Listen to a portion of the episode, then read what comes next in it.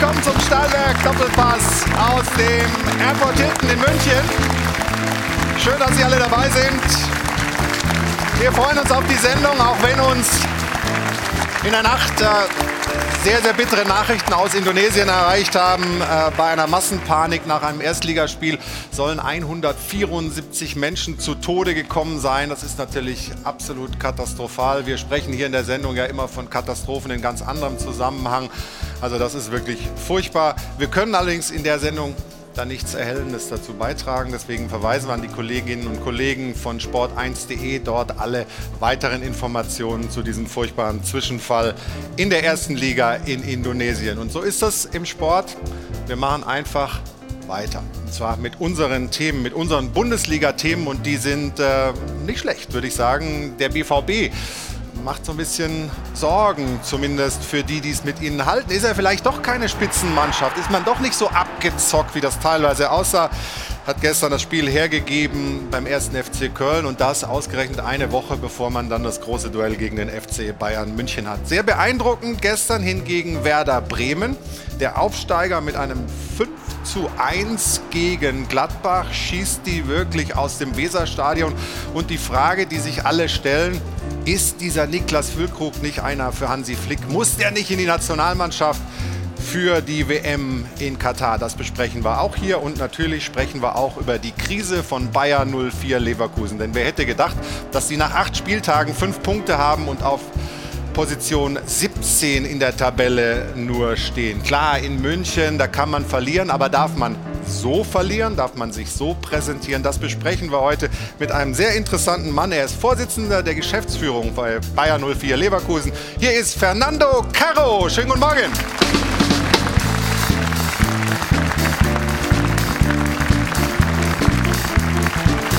Da kommt er zum ersten Mal zu Gast bei uns im Stahlwerk Doppelpass, begleitet von der Musik von Hajo von Adel und Band.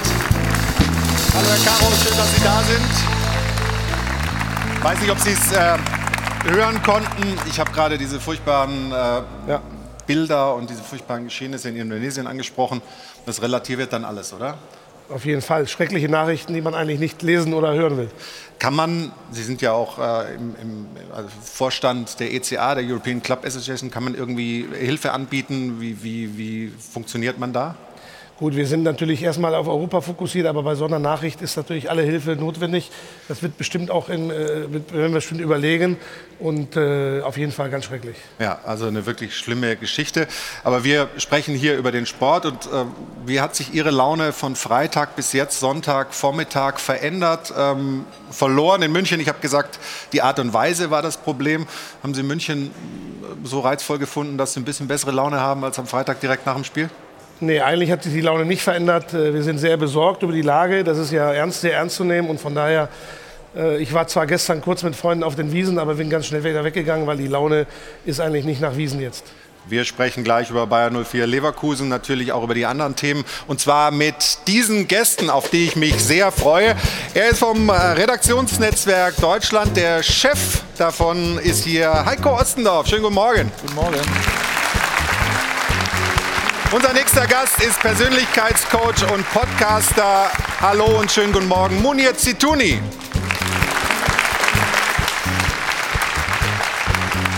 Chefreporter Sport ist sein Titel beim Münchner Merkur. Bei uns ein gern gesehener Gast. Hier ist Günter Klein. Guten Morgen. Guten Morgen. Und Stefan Effenberg hat sich heute vorgenommen, nicht wieder als erster drei Euro ins Phrasenschwein zu werfen. Hier ist er. Schönen guten Morgen, Effe. Morgen.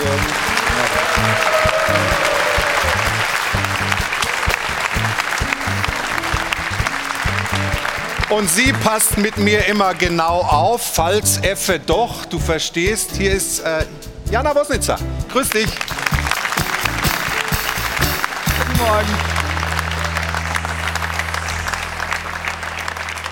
Ja, Flo hat es eben gesagt. Fünf Punkte nach acht Spieltagen. Das ist also die Bilanz von Bayern 04 Leverkusen. Ich äh, ergänze noch ein paar Fakten. 16 Gegentore sind es. Nur Bochum hat Stand jetzt mehr kassiert. Ja, und vorne trifft man eben auch nicht das Tor. Patrick Schick steht Stand jetzt bei zwei Saisontoren. Alle sechs Großchancen, die er bisher hatte, hat er allesamt vergeben. Und das macht dann eben allem in allem den schlechtesten, schlechtesten Saisonstart seit 40 Jahren. Und man fragt sich so ein bisschen, warum denn überhaupt? In der Rückrunde der vergangenen Saison war Leverkusen noch die zweitbeste Bundesligamannschaft, eben nach Leipzig. Man hat alle Leistungsträger gehalten, hat sich punktuell im Kader sogar noch verstärkt. Ja, und auch den Trainer hat man Stand jetzt behalten. Und das ist jetzt unsere Frage der Woche. Wie lange denn noch? Schafft Leverkusen mit Seoane noch die Wende? Das ist unsere Frage der Woche. Diskutieren Sie gerne mit, wie immer auf Twitter oder am Dopafon 01379 011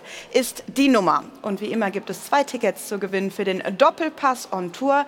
Der macht Halt in Kaiserslautern am 25. Oktober mit Fußballgrößen wie Rudi Brückner und Mario Basler. Lassen Sie sich das nicht entgehen. Zusammen mit dem Auto Automobilclub von Deutschland können Sie mit dabei sein. Viel Erfolg. Wir drücken die Daumen und sind gespannt auf das Meinungsbild, das Sie uns geben zu unserer Frage der Woche. Beginnen aber nicht mit Bayer 04 Leverkusen, sondern mit dem BVB. Ich habe es gesagt, man hat geführt und das Spiel hergegeben in Köln. Wie gut ist der BVB? Norman Soleda.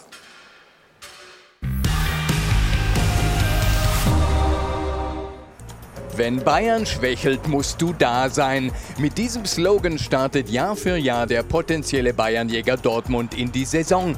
Doch die bittere Wahrheit sieht anders aus. Wenn Bayern schwächelt, schwächelt Dortmund mit. Es war in einer sehr wichtigen, sehr entscheidenden Phase des Spiels, war es halt so, dass wir da nicht bereit waren, alles zu investieren, um unser Tor zu verteidigen, alles zu investieren, um den Ball zu beschützen, alles zu investieren, um den Ball zu erobern. Und dann ist es einfach zu schwer hier. Drei Saisonniederlagen in acht Spielen, das ist nicht die Bilanz eines Titelanwärters. Problem hinten, das Nationalmannschaftsduo Schlotterbeck-Süle kassiert im Schnitt alle 23 Minuten ein Gegentor. Zum Vergleich mit Oldie Hummels fing der BVB in 520 Minuten überhaupt nur einen Treffer. Ohne Hummels wackelt die BVB-Abwehr bedenklich. Und mit Modest ist der BVB Sturm nicht wirklich gefährlich. Das Einzige, was Modest in Köln getroffen hat, waren alte Bekannte. Die Bilanz nach einem Viertel der Saison entsprechend ernüchternd. Es ärgert uns im Trainerteam, dass wir morgen nicht 20 positive Szenen zeigen können im Ballbesitz, sondern morgen wieder über diese Themen reden müssen, ähm, um unsere Ziele zu erreichen. Und das ist brutal ärgerlich und bitter. Insgesamt elf Tore und drei Punkte weniger als vor einem Jahr unter Rose. Wir meinen, eine positive Entwicklung unter Terzic ist beim besten Willen nicht zu erkennen.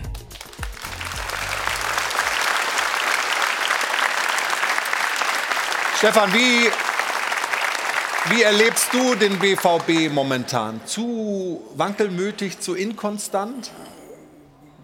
Ja, inkonstant schon, ähm, aber das sind die Bayern auch. Die haben auch viermal hintereinander nicht gewonnen. Ähm, wir dürfen nicht immer so ins Extreme fallen, denke ich. Äh, wenn Dortmund nächste Woche haben sie das Spiel gegen Bayern München gewinnen sollten, sind sie ja schon wieder deutscher Meister. Ähm, das ist mir dann zu extrem. Die Niederlagen tun natürlich weh, vor allen Dingen gestern in Köln, wenn man die ersten 45 Minuten gesehen hat, hätten sie eigentlich den Deckel drauf machen müssen. Auch das Spiel gegen Werder Bremen, was sie zu Hause verloren haben, dürfen sie auch nicht aus der Hand geben. Ähm, da verstehe ich Terzic schon.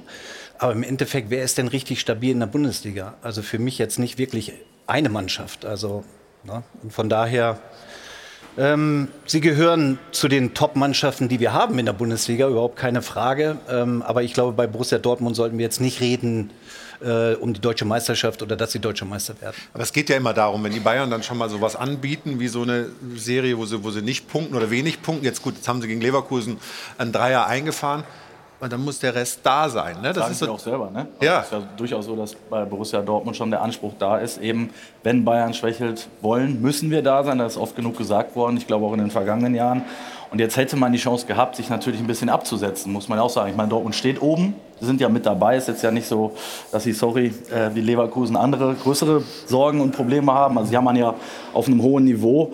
Aber ich denke, ähm, was halt äh, alarmierend sein müsste, ist, was, was Stefan gesagt hat. Ne? Das sind Spiele, die sie eigentlich im Griff hatten.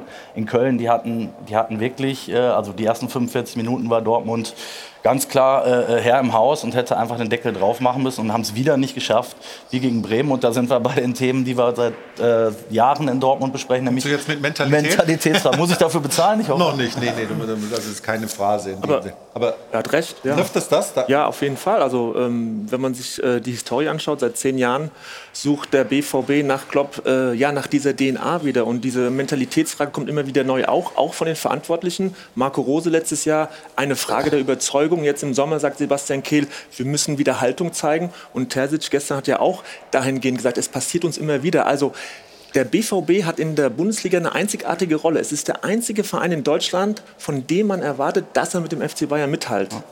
Und das ist ein Druck, äh, den es in keiner anderen Mannschaft gibt. Leverkusen, Gladbach. Ne, das ist schön, wenn sie da oben mitspielen, aber dieser Druck nach drei, vier Spielen, diese Frage, seid ihr soweit? Seid ihr bereit, die, die Bayern herauszufordern? Das ist wirklich ein mentales Ding. Und ich glaube, dass Dortmund das noch ernster nehmen muss, weil wir trainieren oder die Profis trainieren die Taktik, die trainieren die Physis. Aber ich glaube, diese Mentalitätsschulung, das lässt sich nicht diktieren durch eine Pressekonferenz, sondern da müssen die Spieler noch mehr ins Boot geholt werden, um tatsächlich das, dieses Problem ernst zu nehmen. Weil es ist augenscheinlich, dass es wirklich eine Überzeugungsfrage ist. Siehst du das auch? Ich glaube, ja, äh, vor allem kommt jetzt ein großes Thema, ein Stimmungsthema auf Borussia Dortmund zu.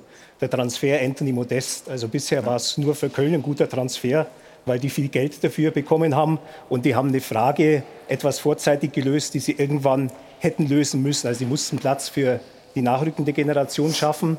Und äh, Modest ist natürlich als Folge des Falls der Erkrankung von Sebastian Aller eine Notverpflichtung, die Borussia Dortmund so nicht getätigt hätte.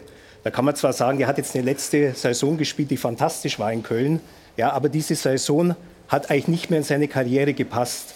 Die Karriere ging bei Modest schon ganz klar nach unten mit dem Wechsel nach China, der eine reine Geldgeschichte war, mit der Rückkehr aus China, weil es eben dann doch äh, kein Geld mehr gab. Und er hat eigentlich im Kölner Kader auch schon keine Rolle mehr gespielt, bis äh, Steffen Baumgart ihn dann wirklich äh, wiederbelebt hat. Ja, das ist ein Problem, das auf Dortmund zukommt. Es gibt allerdings auch positive Entwicklungen, obwohl sie da gestern etwas chaotisch waren mit Süle Schlotterbeck, wirkt die Abwehr doch ein bisschen stabiler. Also die hatten jetzt ihre Siege eher so in der 1-0 Manier eingefahren, also wie man dann eher mal so einen Titel gewinnt als mit, mit 5 zu 2 und dann nächste Woche 0-1. Also und äh, auch Mats Hummels ja auch eine gute Entwicklung genommen. Also er scheint den ja, Sommer über gefehlt, nicht also nur gedatet zu haben, sondern auch richtig gut trainiert. Ah, du verfolgst das alles. Also Insta. Äh, vollständig. Ja, also ähm, Hummels mit Hummels nur ein Gegentor. Äh, mit ähm, Süle Schlotterbeck neun Gegentore. Ähm, also für dich, du hast das ja auch in der letzten Sendung, glaube ich, ziemlich deutlich gemacht, ist Hummels momentan der stabilisierende Faktor in der Innenverteidigung? Und wenn er jetzt eben gefehlt hat, äh, sah es also so wackelig ich, aus? Ich, ich wiederhole mich gerne, wenn er die Fitness hat und die braucht er, das sagt er ja selber ähm, denn ist er aufgrund seines Alters und seiner Erfahrung äh, für mich ein ganz, ganz wichtiger Faktor in dem Spiel von Borussia Dortmund und auch in der Nationalmannschaft. Ähm, und das sieht man, glaube ich, wenn du diese Erfahrung eben nicht auf dem Feld hast. Aber nichtsdestotrotz, diese Niederlage gestern war jetzt nicht aufgrund der Innenverteidigung, sondern in den ersten 45 Minuten aufgrund dessen, dass sie die hundertprozentigen nicht reingemacht haben, ähm, weil da hätten sie schon zur Halbzeit 3-0 führen müssen eigentlich. Also das liegt jetzt nicht an den Innenverteidigern, das muss man auch klar Und Schlotterbeck, möchte ich noch mal sagen, ist für mich einer der absoluten Top- Innenverteidiger der Bundesliga, auch in der Nationalmannschaft. Er hat halt leider noch diese Aussetzer. Ne? Er hat bei der Nationalmannschaft, glaube ich, auch drei, drei Elfer verursacht. Drei Elfer verursacht, richtig. Aber ich finde, von der Spielweise ist das einer, der mich äh, absolut, absolut begeistert, der eine tolle Entwicklung gemacht hat. Ich glaube, dass mit Schlotterbeck und Süle nicht so richtig optimal funktioniert. Also dann vielleicht besser mit Schlotterbeck und Hummels oder Hummels und Süle. Mhm. Aber ähm, ob Hansi Flick dann am Ende nochmal auf Mats Hummels zurückgreift, ist dann nochmal ein anderes Thema. Fernando Caro hört ähm, so leicht lächelnd zu. Die Probleme von Dortmund hätten Sie gerne gerade, ne? Also 10 Punkte mehr, 15 Punkte hätte ich schon gerne. Ja, das, das, ist richtig, obwohl natürlich jede Niederlage ärgerlich ist. Ja. Also wenn man sich in die Verantwortlich von Dortmund versetzt, dann ist natürlich jede Niederlage und gerade so eine, wo man den Deckel, wie der Stefan schon gesagt hat, zumachen muss, das ist natürlich ärgerlich. Ja. Gucken wir mal ein bisschen rein ins Spiel, ähm, auf die Fehler, die Sie gemacht haben in der, in der zweiten Hälfte. Ähm, das äh, 1 zu 1 von Florian Kainz, der gestern ein sehr gutes Spiel machte. Stefan, was fällt dir auf, generell? Dortmund sich verhält, da auch auf der linken Seite, Adeyemi, glaube ich, ist es dann gleich. Ja, also erstmal, es ist ja keine Aggressivität, wenn du einen stellst, dann musst du auch in den Zweikampf reingehen und nicht nur zuschauen und warten. Und dann spielen sie es sehr gut aus, die Kölner über die linke Seite. Äh, Guerrero in der Innenverteidigung oder er wird zum Innenverteidiger hier rutscht kurz weg. Ich weiß nicht, ob man das sieht äh, in den Bildern. Ähm, das ist natürlich unglücklich, aber er verliert ihn auch ein Stück weit aus den Augen. Ne? Also hier sehen wir gleich noch mal, wie er reinkommt. Na, hier erstmal ein super Ball. Süle geht auch nicht so wirklich richtig hin, kann ihn vielleicht auch versuchen zu blocken zumindest. Ähm, und in der Mitte, wie gesagt, äh, rutscht Guerrero weg und dann fehlt ihm halt der halbe Meter, um diesen Ball zu blocken. Ähm, also eins muss man da wirklich nochmal hinzufügen, also weil du es gerade nochmal ansprichst, äh, Stefan, äh, Süle, also diese Art, die Arme hinter den Rücken zu nehmen und loszurennen, das ist eine ja, Art, also würde ich jetzt auch sagen, Mensch, versucht nächstes Mal die Hände mitzunehmen. Also ja, das, ist natürlich, das ist eine Reaktion auf, ja, auf die Handspielregel. Aber, aber, aber er wäre wär mit Sicherheit diese zwei Zehntelsekunden schneller am Mann gewesen und hätte ihn besser stellen können. Er, in einer anderen Situation macht er das ähnlich. Man nimmt die Hände nach hinten. In der Situation wirklich ein bisschen unglücklich und ich glaube auch mit ein bisschen mehr Speed hätte ihn da wirklich blocken können. Ja, aber das wird ja zur Gewohnheit, ne? wenn diese Ansage kommt mit dieser Handspielregelung, vor allen Dingen im Strafraum, dass sie schon so dahin laufen. Gut, fehlt dir was in der Balance, das ist ja auch klar, aber trotzdem muss er das anders klären. Das erwarte ich auch von Süle. Gucken wir das äh, zweite Tor an. Ähm, Tigges, der seine ersten Tore in der Bundesliga ja als Joker für den BVB immer geschossen hat, jetzt bei äh, Köln Nachfolger von Modest ist, mit einem Eckball, Stefan, ja, den man dann so nicht mehr gut verteidigen kann? Nein, da liegt kein Fehler vor der Dortmunder. Sie stellen vorne einen kurz, um die flachen Bälle eben frei zu machen oder wegzuspielen. Ähm, aber er fällt genau dahinter runter und Tigges hat einen perfekten Laufweg trifft den Ball auch perfekt. Also das ist so ein Tor, wo ich sage, das kannst du nicht verhindern. Wenn ich da kurz reingehen darf, ich glaube, der Fehler ist im Vorfeld, ne? wie es zu der Ecke gekommen ist. Und genau. das hat, Terzic, da hat sich Terzic auch aufgeregt. Völlig drüber. zu Recht, wenn er in der Halbzeit angesprochen hat, was wir verhindern wollen, sind halt Standards aus den genannten Gründen. Äh, ja gut, aber du kannst ja nicht alles verhindern. Nein, kannst also nicht alles verhindern. Freistöße und so, du kannst ja nicht alles verhindern. Aber ich verstehe das Prinzip. Aber ich finde, dass dieser Eckball perfekt ja. äh, geschlagen wurde und auch ja. äh, wie er ihn reinmacht. Aber da wird ganz kurz noch ein Satz. Also ähm, ja, du hast recht, aber vorne auf den ersten Pfosten den kleinen Adeyemi, glaube ich, hinzustellen. Also da würde es dann Sinn machen, wenn man schon den Gegner beobachtet und weiß, wie er die Ecken reinschlägt, dort wirklich einen robusteren, einen größeren Mann hinzustellen. Und der hätte mit Sicherheit diesen äh, Ball mit dem Kopf wegmachen können. Also das wäre jetzt noch eine ja, kleine aber das, Kritik, das aber ansonsten jetzt so einfach, weil die robusten, die größeren, die brauchst du ja im Zentrum, dann im Mann gegen Mann äh, Zweikampf. Da du hast ja auch gesagt, er steht Adeyemi ja, vorne also, für den flachen Ball, ne? Ja, und es ist ja auch richtig, da ihn hinzustellen. Nur er kommt da einfach nicht hin. Aber da jetzt hinzugehen und zu sagen, Nein. da stelle ich einen Großen hin, den brauche ich im Zentrum gegen die Großen der Kölner. Also, und das, das, hat auch nichts mit Mentalität zu tun. Ja, die, nee, Kopfball, die Kopfballgefahr nee, von Tickets, Thema ist jetzt durch. müsste Dortmund ja eigentlich kennen. Findest ja, die du? kennen sie auch. Das ist sicherlich keine, keine Frage, dass man das äh, vorher auch schon mal angesprochen Nein, aber man kann ja hier mal hingehen und sagen, die Kölner haben das perfekt. Haben sie super gespielt, ja. Haben sie ja. super gespielt. Super Standard und äh, das dritte Tor von Köln ähm, lässt mich schon noch mal auch noch mal da, da, sehen wir auch noch mal Süle, der auch dann im Zweikampf mit mit den Händen hinterm Rücken hingeht, schon so ein bisschen dran zweifeln, wie viel Gier, wie viel, wie viel äh, ja, Galligkeit der BVB denn eigentlich dann hat. Ja, also die Bälle unbedingt holen zu wollen, Stefan. Ja, genau, die Zweikämpfe zu führen. Und jetzt kommen wir zurück zu deinem Lieblingsthema der Mentalität ein Stück weit. ähm, hier das Zweikampfverhalten schon beim Brand. Jetzt ja. auch, wie er eigentlich Grabt. in keinem hohen Tempo hinterher tragt. Er geht mit nach außen. Warum bleibt er nicht im Zentrum? Dann kommt er gar nicht zum Abschluss. Dann spielt er gar nicht den Ball, weil er zugestellt wird. Das sind so kleine Dinge im Fußball. Wir achten nochmal auf Brand. So, na, er muss da gar nicht raus, weil er wird von Monier gestellt. Ja. Also es ist überhaupt nicht die Not. Deswegen mhm. muss er im Zentrum bleiben. Und Süle die Hände, ja gut. Ja, Süle will ich Süle kann jetzt da Nein, und er trifft ne? ihn auch super. Aber das fängt schon bei Brand, bei der Spieleröffnung der Kölner wirklich an. Na, wenn man vielleicht haben wir die Möglichkeit, das nochmal von Anfang an zu sehen, dass die Zuschauer das auch verstehen. Wenn, wenn du das meine. forderst, Stefan, ja, haben wir weil, die Chance. Weil, weil, weil Julian Brandt wirklich den Weg vom Zentrum wegmacht. Hier sehen wir das jetzt. ja. Ne, er geht jetzt nach außen. Er muss jetzt bei den Kölner bleiben, hier im Eigentlich Zentrum. muss er beim Jubicic bleiben, genau, oder? Genau, und dann spielt er genau den Ball schon mal gar nicht, weil er den Passweg schon zustellt. Und so einfach und irgendwie doch nicht einfaches Fußball. Ja, Schöne Tore vom rheinischen Rivalen, tun die besonders weh oder können Sie das auch anerkennen? Also ich sage immer am liebsten bei solchen Spielen unentschieden. Da kriegt jeder nur einen Punkt. Also ich bin immer eigentlich für unentschieden. Okay, verstehe.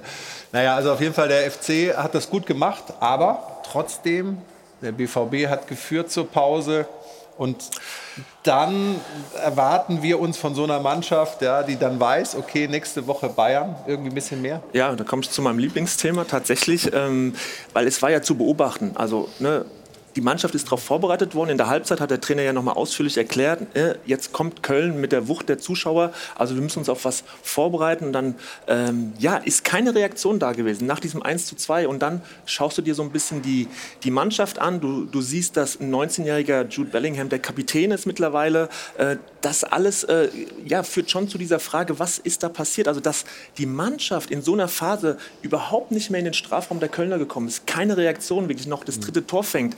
Ähm, dort war gestern zu spüren, ja, die Mannschaft findet sich noch, auch von der Hierarchie vielleicht. Also, dass da keiner wirklich in irgendeiner Form sagt, Leute, mal auf den Ball treten, jetzt müssen wir uns mal wieder besinnen und nach vorne gehen, Aggressivität zeigen, den Siegeswillen zeigen. Und da hat dieses Verständnis, das gemeinschaftliche Verständnis, also meines Erachtens komplett gefehlt. Man kriegt sogar das dritte Tor und diese Phase nach dem 1 zu 2, die war absolut enttäuschend für eine Spitzenmannschaft in Köln. Also, das muss man sagen. Was ist denn deine Meinung zu Anthony, Modest und ähm, ja, seiner bisherigen Performance beim BVB? Gehst du da mit, dem, was Günter Klein sagte, seine Karriere war einem absteigenden Ast schon? Oder ist das einfach nur eine Phase und der kommt noch? Hier muss man ja die Spielanlage der Dortmunder sehen, ne? die ja eher aufs äh, Tempo aus sind mit, mit den Spielern und Tempospielern, die sie ja auch haben. Und im Endeffekt Haaland, wenn man ihn vergleicht so ein bisschen, wir haben jetzt wieder eine klare Neun, ist Haaland ja ein ganz anderer Spielertyp. Der kann ja auch Tempo aufnehmen, der kommt auch ähm, äh, mit 50 Meter Anlauf, sage ich mal, und will auch die Bälle in den Raum kriegen. Modest ist ein anderer Spielertyp. Das jetzt umzuschalten, diese Philosophie, die die Dortmunder ja ausgezeichnet hat in den letzten Jahren, jetzt zu sagen, so, jetzt haben wir Modest vorne, er ist ein anderer Spielertyp, er braucht die, die langen Bälle, die er festmacht, beziehungsweise dann natürlich die Flanken. Das ist eine Umstellung, die geht nicht von, von heute auf morgen oder innerhalb von vier Wochen. Ihm fehlt auch ein Stück weit das Quäntchen Glück. Ich bin trotzdem der Meinung, und ich glaube, das hat Terzic gestern auch gesagt nach dem Spiel, wir halten an ihm fest, wir glauben an ihm. Er braucht so einen Brustlöser, wo er mal ein, zwei Buden in einem Spiel macht. Ähm, und ich glaube, dann ist er auch wieder frei. Ich glaube, viel spielt sich jetzt wirklich im Kopf ab von Modest. Aber nach wie vor sage ich, ist er, ist er der richtige Mann ähm, für Borussia Dortmund. Ich, ich wollte anknüpfen, äh, zu sagen, es ist eigentlich kein BVB-Spieler. Ne? Also eigentlich von der, von der Spielweise her, ja. von der Spielanlage ist es kein BVB-Spieler. Deshalb hat, mich auch ein bisschen überrascht. Günther hat es ja richtig gesagt, es ist natürlich ein Nottransfer gewesen, weil normalerweise wäre Aller derjenige, der dort, der dort spielen würde. Und mich hat es trotzdem überrascht, dass äh, Terzic jetzt die ganze Zeit an ihm festhält. Ich meine, er war der, natürlich der Trainer, der den Spieler wollte. Von daher kann man es natürlich auch gut finden und richtig finden. Ein Stürmer braucht Vertrauen. Ich glaube, gerade Modest ist auch so ein Typ, der, der das braucht. Ähm, aber äh, ich hätte gedacht, dass Mukoko vielleicht eine, eine Chance bekommt nach seinem Tor im Derby, was ja durchaus auch ein paar Emotionen freigesetzt hat. Ähm, würde ich mir auch völlig richtig, dass Modest von Anfang an gespielt haben, aber da kommen wir ja später zu. Ja, genau. Es gibt auch eine Verantwortung gegenüber Yusufa Mukoko. Das ist das wertvollste Gut, das dieser Verein hat. Ja, Aber du kannst ja Mukoko jetzt nicht ist- sagen, ja. der muss jetzt äh, Nein, drei der Jahre muss nicht Bank ständig spielen, aber er, er muss auch dafür honoriert werden, wenn er als Joker reinkommt, dann auch sich als guter Kopfballspieler erweist und Modest, der deutlich weniger performt, dann äh, so klar den Vorzug vor ihm bekommt. Natürlich darf Terzic den Modest nicht zerreden, das wird ein Trainer auch nie tun, aber er muss auch diese Verantwortung sehen, den Mukoko aufzubauen weil der Vertrag läuft ja auch bald aus. Ja, ja gut, und aber das ist- höre ich seit zwei Jahren. Wir müssen den aufbauen. Also das spielen in Ja. anderen äh, Mannschaften spielen auch schon Jungs in dem Alter äh, ein, zwei Ja, Jahre mit. Oder aber er sieht die der jeden spielen, Tag im ja. Training, wenn sie Absolut, denn da sind. Jetzt Bellingham bei dir. Ne? mit Also jetzt 17. kann ich, das kann ich Ja. nicht beurteilen, aber ich sage nur, vom Prinzip her ist Mukoko so weit, dass er in der Bundesliga von Anfang an spielen kann. Ja, aber wird er ja, Ja. in Zukunft. Ja, Jetzt kommen ja die Spiele, wo sie Ja. alle drei, vier Tage werden sie spielen und von daher wird er auch die Spielzeiten bekommen und er wird auch von Anfang an spielen. Es ist aber richtig, diesen schmalen Grad eben zu finden, zu sagen, nein, er ist vielleicht noch ein Stück weit zu jung und ich vertraue jetzt nochmal Modest. Vielleicht sieht es äh, jetzt Mitte der Woche der Champions League schon anders aus. Es ist auf jeden Fall ein Tempo, äh, ein Thema, wo, das, wo die Diskussion hier Tempo aufnimmt. Und unser Seismograph äh, ist ja immer so das Netz. Und fürs Netz ist Jana zuständig. Und in der Tat, äh, das ist schon was, was die Fans auch emotionalisiert. Das Thema Modest BVB.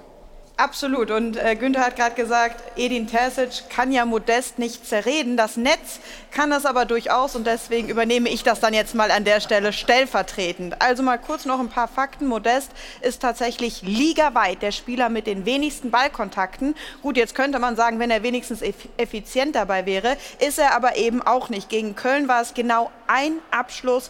Im Moment steht er immer noch bei nur einem Tor. Andere sagen dann wiederum, er passt halt einfach nicht ins System der Dortmunder. Gut, auch die könnten sich vielleicht ein bisschen mehr an Modest anpassen. Stefan nickt schon energisch. Es waren gerade mal elf Flanken. Wir wissen alle, Modest braucht die Flanken. Auf jeden Fall Fakt ist, im Moment ist das ein absolutes Mismatch. Modest und der BVB und so sehen es eben auch die Fans. Sebastian sagt, ich würde mich jetzt mal aus dem Fenster lehnen und sagen, wenn Terzic weiterhin krampfhaft am System und eben damit verbunden auch an Modest in den nächsten drei bis vier Spielen festhält, ist er seinen Job schneller wieder los als Favre und Rose. Modest könnte für ihn vom Wunschspieler zum Albtraum werden. Ich versuche es ein bisschen neutral zu halten, habe auch mal eine Gegenstimme rausgesucht. Weil wenn man jetzt nur nach vorne schaut, muss man sagen, das ist nicht die ganze Wahrheit. Dass du drei Gegentore so frisst, hat eben wenig mit Modest zu tun. Das gehört dann eben auch zur ganzen Wahrheit. Dass man gegen Bremen verliert, lag auch nicht an Modest, ebenso Leipzig und City. Beispiele dafür. Es wäre schön, wenn Modest unser einziges Problem wäre. Und jetzt, um den Ball wieder zu euch zurückzuspielen, dieser Tweet. Wie kann man es eigentlich Mukuku noch vermitteln, dass er eben auf der Bank sitzt, während Modest so spielt? Die Frage vielleicht direkt mal zurück an Stefan. Ja, Stefan.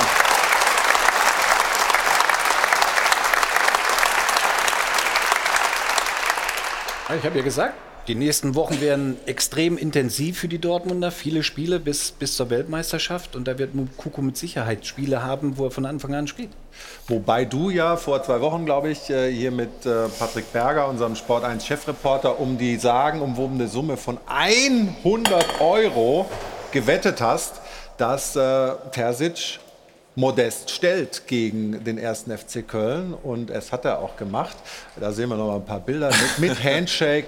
Patrick hat noch mal geguckt, ob er genug Penunsen im Geldbeutel hat und er hat das Ding verloren. Du hast also deine Wette gewonnen und äh, ich, Ich weiß, ja- ich, nehme, ja- ich nehme an, dass sie ausrasten werden. Ich habe ja gedacht, dass er untertaucht. Guck mal, die Kle kleiner klatscht.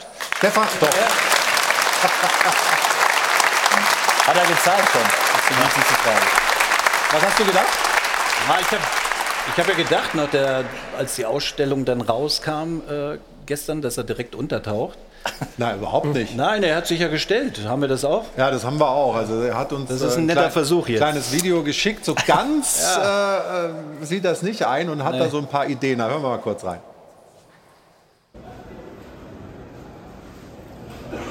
Kein Mokoko, dafür Anthony Modest und damit hat die Wette Stefan Effenberg gewonnen. Und wie hätte ich denn einem Champions League-Sieger und dreifachen deutschen Meister widersprechen können? Ähm, trotzdem fechte ich die Wette ein bisschen an, mein lieber Effe. Und zwar äh, haben wir vor zwei Wochen gewettet. Ich habe gesagt, Mokoko spielt hier in Köln in der Startelf.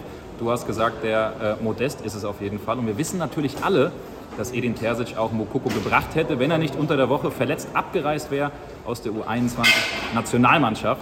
Und äh, deswegen habe ich jetzt einen Vorschlag an dich. Wir können sagen, wir nehmen beide die 100 Euro und spenden sie an einen guten Zweck. Oder wir erhöhen nochmal um 50 auf 150 und machen eine Langzeitwette draus.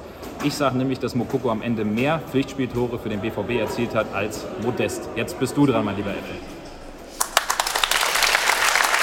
Lässt den raus. Was meinst du? Ich bezahle gleich 3 Euro. Wettschulden sind Ehrenschulden. Ja, sehr gut. Mache ich gerne. Und das, das wird er natürlich bezahlen. Also der kann da nicht irgendwie versuchen rauszukommen. Das, da steht, die 100 kommen da rein. Okay. Ähm, das ist ganz klar. Und das mit Mukuko äh, und Modest, wer mehr Tore macht, halte ich auch dagegen. Aber das ist eine neue Wette. Um, sagen wir mal, du bezahlst 200 und ich, sollte ich verlieren, bezahle 500 für den guten Zweck. Okay, also mit Quote, sehr gut. Die ersten drei Euro sind im Schweinchen und die nächste, dann doch höher dotierte Wette läuft. Es wird ja immer mehr hier, du. Ja, ja, absolut. Also, du- merkst schon, es wird langsam. Ja, ich langsam muss mal sonntags zu Hause bleiben. ist die Gefahr, dass du hier Geld mitbringst. Dass du, Ich verdiene hier was und gehe direkt weg. Ja, so ist das. Die Gefahr besteht. Äh, wir machen gleich weiter und wollen noch mal ein bisschen über dieses Spiel sprechen. Da gab es nämlich ein Foul in der ersten Hälfte von Duda an Özcan, dem ehemaligen Kölner, der jetzt beim BVB spielt. Am Osmers gab gelb. Und da haben viele gesagt, boah, das war doch so ein Ding. Guck mal, da kannst du auch rot ziehen. Äh, wir haben ja unsere Schiedsrichterrubrik und wollen darüber gleich mit dem Schiedsrichter, mit Hahn Osmers sprechen und natürlich auch bewerten, was das bedeutet. Ist er schon hinten zugeschaltet? Äh, schönen guten Morgen. Das, äh, was das bedeutet hätte, wenn Köln nach, nach 25, 26 Minuten nur noch mit 10 auf dem Feld gestanden hätte für den Ausgang dieses Spiels. Das ist unser Thema nach einer kurzen Pause hier im Stahlwerk Doppelpass. Bis gleich. Willkommen zurück beim Stahlwerk Doppelpass bei uns hier im Airport Hilton. Der Vorsitzende der Geschäftsleitung von Bayern 04 Leverkusen ist heute zu Gast bei uns, Fernando Caro. Wir kommen gleich zu Bayer 04, haben aber vorher noch mal ein Thema aus dem Spiel Köln gegen den BVB. Da gab es ein Foul in der ersten Hälfte, das wir jetzt besprechen wollen. In unserer Rubrik da fragen wir doch mal den Schiedsrichter. Da fragen wir doch mal den Schiri. Wird präsentiert von Das Örtliche. Ohne Schiris fehlt uns was. Und der Schiedsrichter gestern bei der Partie war Harm Osmers, der uns jetzt zugeschaltet ist. Die Skype-Leitung ist so ein bisschen wackelig. Ich hoffe, das funktioniert gleich mit dem Ton. Und ich hoffe jetzt erstmal, dass der Applaus aus München bei Ihnen ankommt, Herr Osmers. Schönen guten Morgen.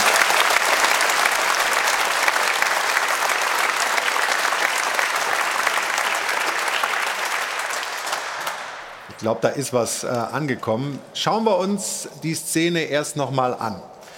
Duda an Özcan. Und äh, Ham Osmas gab dafür die gelbe Karte. Jetzt äh, ist es schon passiert, aber wir sehen gleich in den Zeitlupen, dass man da vielleicht auch drüber reden kann. Zunächst Özcan am Ball und Duda tritt ihm Stefan schon hinten ins Knie, ne? Na, wir wollten doch zuerst den Schiedsrichter hören. Du hast auch wieder recht. Ja, gut, dass du aufpasst. Herr Osmers, warum haben Sie da die gelbe Karte gegeben und nicht mehr? Also rot gezückt. Ja, das ist sicherlich äh, ein, grenzwertig, ein grenzwertiges Tackling. Ähm, Duda verliert jetzt den Ball an der Seitenlinie, setzt dann nach und das Tackling erfolgt auch von hinten und auch ohne Chance, eigentlich den Ball zu erreichen. Das sind auch Kriterien, die sicherlich für Rot hier sprechen. Auf dem Spielfeld habe ich aber auch erkannt, dass eigentlich die Dynamik und das Trefferbild, wenn man nicht ganz so brutal oder nicht ganz so heftig sind. Und das war eigentlich dann für mich auch schlussfolgernd, äh, die Entscheidung auf Gelb zu entscheiden. Aber das ist, das ist sicherlich eine dunkelgelbe oder orange gefärbte gelbe Karte und äh, ein Stück weit dann mein Ermessen gewesen. Ich habe den Sachverhalt aber auch deutlich erkannt auf dem Spielfeld und auch klar wahrgenommen. Ähm, deshalb auch, wenn auch ein, äh, kein Fall für den Videoassistenten. Wenn Sie jetzt die Bilder, und wir haben sie jetzt ja mehrfach gezeigt, und ich denke, Sie haben die auch gesehen, wenn Sie jetzt die Bilder sehen, ähm, deuten die dann eher Richtung Rot ähm, oder würden Sie bei, Ihrem, bei Ihrer Wahrnehmung auf dem Feld bleiben und sagen, ja, also das ist äh, gerade noch so gelb? Ja, wie, wie ich gesagt habe, äh, sicherlich eine Komponente auch für Rot. Und wenn ich die Farbe orange oder äh, oder eine 10 Minuten Strafe hätte, wäre sicherlich hier ein Sachverhalt, der sich ja Leider haben wir jetzt irgendwie immer wieder ein paar Tonprobleme. Das ist ähm, der Skype-Leitung geschuldet, aber ähm, ich, ich äh, habe das so, grob äh, wahrgenommen, dass das sicher eine Komponente ist, wenn man die Bilder sieht. Würdet, würdet, würdet ihr denn, also was, was, ist denn, was ist denn das Gefühl hier in der Runde, Stefan? Vielleicht du zunächst mal als ewiger Gelbkönig der Bundesliga hast da ja eine, also du, du hast ja wirklich eine Expertise. Ja, viele gelbe, wenig rote, das stimmt. Nein, aber das ist eine rote Karte. Also, ähm, und das hätte eigentlich auch sehen müssen.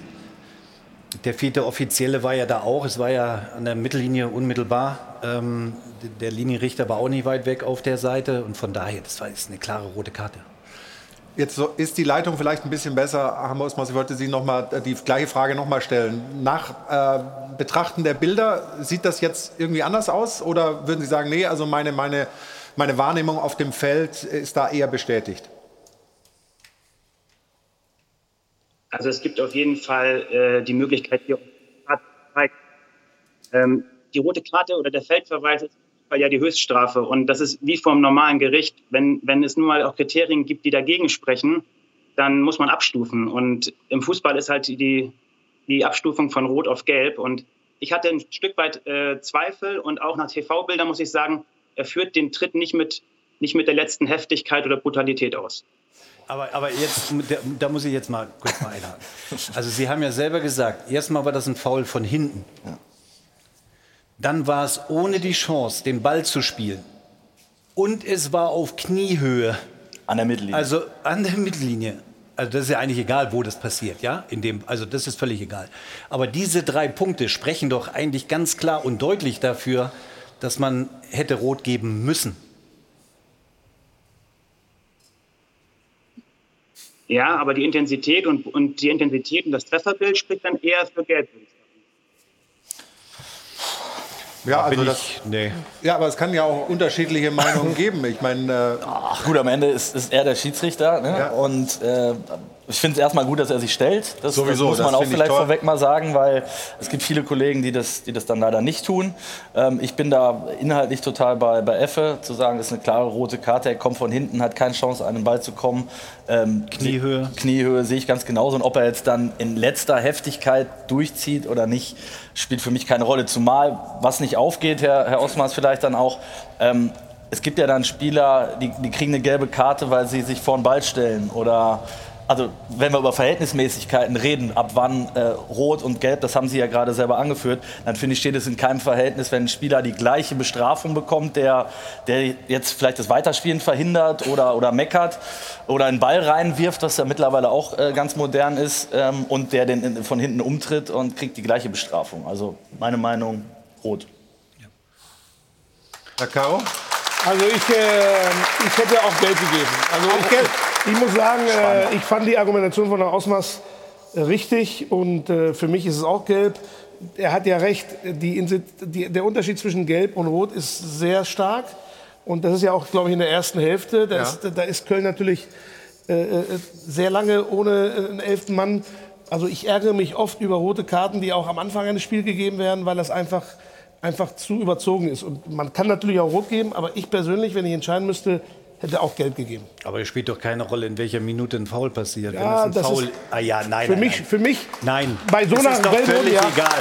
Es ist doch völlig egal, ob die fünfte, die siebte, die 87. Ich bin auch ein Freund davon, gewisse Dinge laufen zu lassen. Aber bei Foulspielen, und wie in diesem Fall, du kannst nicht den Ball spielen auf Kniehöhe von hinten.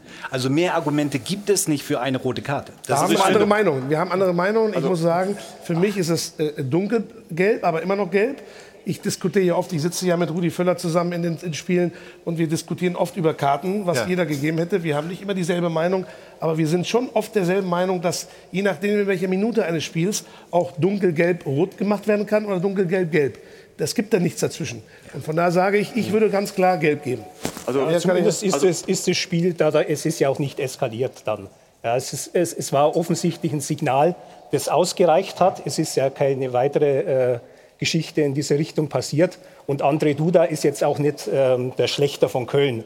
Ja, es ist ein ganz normaler Spieler, der mehr über die Technik kommt. Ich glaube, muss man, muss man auch ein bisschen, bisschen berücksichtigen, die Situation. Harm Osmers hat es ja als Ja, aber das kannst orange du ja bezeichnet. machen. Du kannst ja nicht und sagen, orange ist schon ein bisschen wieder rot als dunkelgelb. ja, also ich, ich glaube, es ist aber noch, dass- dass das es ist kein Skandal, es ist in einem akzeptablen Bereich. Also wenn, wenn, wenn Köln äh, 65 Minuten zu 10 spielen muss, Stefan, dann läuft dort das Spiel ganz anders. Also erstmal. Oder, oder. Natürlich, ja. Nee, ganz kurz muss ich erstmal feststellen, dass an Stefan echt ein guter Schiedsrichter verloren gegangen ist. Also überleg dir das nochmal. Mit deiner Präsenz und inhaltlich stark, also könnte man sich wirklich sehr gut vorstellen, wenn du in Schwarz vor ihm stehst, also ne, Respekt einflößend. Stefan, Herr aus? grinst ein bisschen da im Hintergrund. Nein, ich glaube, ähm, also mir ging es so, im Spielverlauf habe ich gedacht, okay, ist die richtige Karte. Wenn man sich dann die Zeitlupe anschaut, oh, denkt man. Und ich glaube, wenn Herr Osmers rausgegangen wäre, hätte sich die Szene angeschaut, er hätte definitiv rot gegeben. Ähm, aus dem Spielverlauf heraus würde ich sagen, passt das Gefühl. Das war auch bei mir so da, muss ich wirklich zugeben. Aber mit den Wiederholungen denkt man, oh, das war doch ganz schön hart. Und in dem Falle aber, glaube ich, auch richtig, dass er nicht rausgegangen ist. Also dieser Hinweis aus dem Keller, äh, weil es keine klare Fehlentscheidung war. Und ich muss eins natürlich noch sagen, aus der Sicht des TV-Mannes, die Zeitlupen, die verfälschen manchmal Dinge, gerade was die Intensität angeht. Also, Herr Osmers, erstmal vielen Dank dafür. Darf ich noch eine Frage stellen? Ja, du, ja bitte. Also Weil ich wollt- finde das interessant, was die Diskussion zwischen Herrn Caro und, und Stefan soeben. Hätte Herr Osmars denn anders entschieden, wenn es jetzt 50 Minuten später passiert wäre? Oder spielt sowas dann wirklich und darf keine Rolle spielen, so wie Stefan es sagt? Das finde ich spannend. Äh, Also die Spielminute spielt keine Rolle. Maßgeblich ist wirklich die Wahrnehmung auf dem Spielfeld. Und äh, wie ich schon gesagt hatte, ich hatte eigentlich eine relativ gute Wahrnehmung zu dem Sachverhalt und äh, bin dann am Ende zur gelben Karte gekommen. Aber die Spielminute ist komplett irrelevant. Haben wir das auch noch geklärt. Und eins soll auch nicht unerwähnt bleiben. Wir hatten gestern und am Wochenende überhaupt sehr, sehr gute Schiedsrichterleistungen. Kein einziger VAR-Angriff äh, am ganzen Samstag, am Freitagabend einer. Und der führte dann zur richtigen Entscheidung. Also, was? Ich habe eine andere Meinung. Und also zwar? ich habe ganz klar eine andere Meinung, weil ich sage, äh, es gibt ja, es gibt ja nicht richtig oder falsch oft. Und man kann, man sieht ja, man kann das als rot sehen oder als gelb. Ja. Viele Entscheidungen sind ja wirklich in der Mitte. Und da finde ich, wenn du als Schiedsrichter, Schiedsrichter auch die, die, die, die, die Verantwortung hast, ein Spiel laufen zu lassen. äh, Also wenn ich Schiedsrichter wäre, würde die Spielminute für mich schon eine entscheidende Rolle spielen. Bei Entscheidungen die nicht klar sind, muss ich sagen. Dann würden Sie wahrscheinlich beim DFB Völlig keine falsch. Schiedsrichterkarriere machen. Es tut mir- es tut mir leid, es ist völlig falsch. Ja, also ich, das ist meine Meinung und die, dazu stehe Aber ich wenn auch. es eine Tätlichkeit oder irgendwelche Foulspiele gibt, ohne dass du den Ball spielen kannst, dann ist es, spielt es keine Rolle, ob in der ersten, dritten oder, oder 83. Minute. Spielt keine Rolle. bei, bei, bei Sachen, die nicht hundertprozentig klar sind, die eher dunkelgelb oder, oder gelb-rot sein können, muss es für mich eine entscheidende Rolle spielen. Möglicherweise macht der ein oder andere Schiedsrichter natürlich mit sich das auch aus. Er wird es nur niemals so deutlich aussprechen wie Sie, weil das einfach nicht geht, weil bestimmte Fouls, bestimmte äh, Dinge ähm, im Regelwerk geklärt sind und die müssen geahndet werden, ganz egal in welcher Minute, ganz egal welcher Spielstand hat, haben Osmers ja gerade auch auf deine Frage nochmal äh, klargestellt. Es ist, es ist oft Interpretationssache. Das stimmt. Und das werden wir auch nicht ändern. Deswegen, wenn wir immer mal wieder hier in der Sendung die Interpretation abfragen. Ich glaube, Harm Osmers hat seinen Standpunkt klar gemacht. Ähm, Stefan hätte anders entschieden.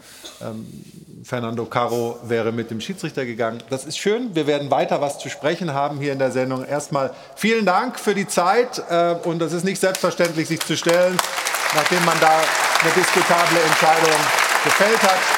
Dankeschön, liebe Grüße und schönen Sonntag noch. Das war unsere Rubrik. Da fragen wir doch mal den Schiedsrichter. Da fragen wir doch mal den Schiri. Wurde präsentiert von Das Örtliche. Ohne Ö fehlt dir was. Und wenn Fernando Caro sich gerade schon so ein bisschen in Temperatur geredet hat, dann würde ich sagen, machen wir doch am besten weiter mit Bayern 04 Leverkusen. Ja, dass sie bei den Münchner Bayern nichts holen, das war jetzt nicht überraschend. Aber wie sie sich präsentiert haben, das war vielleicht doch besorgniserregend.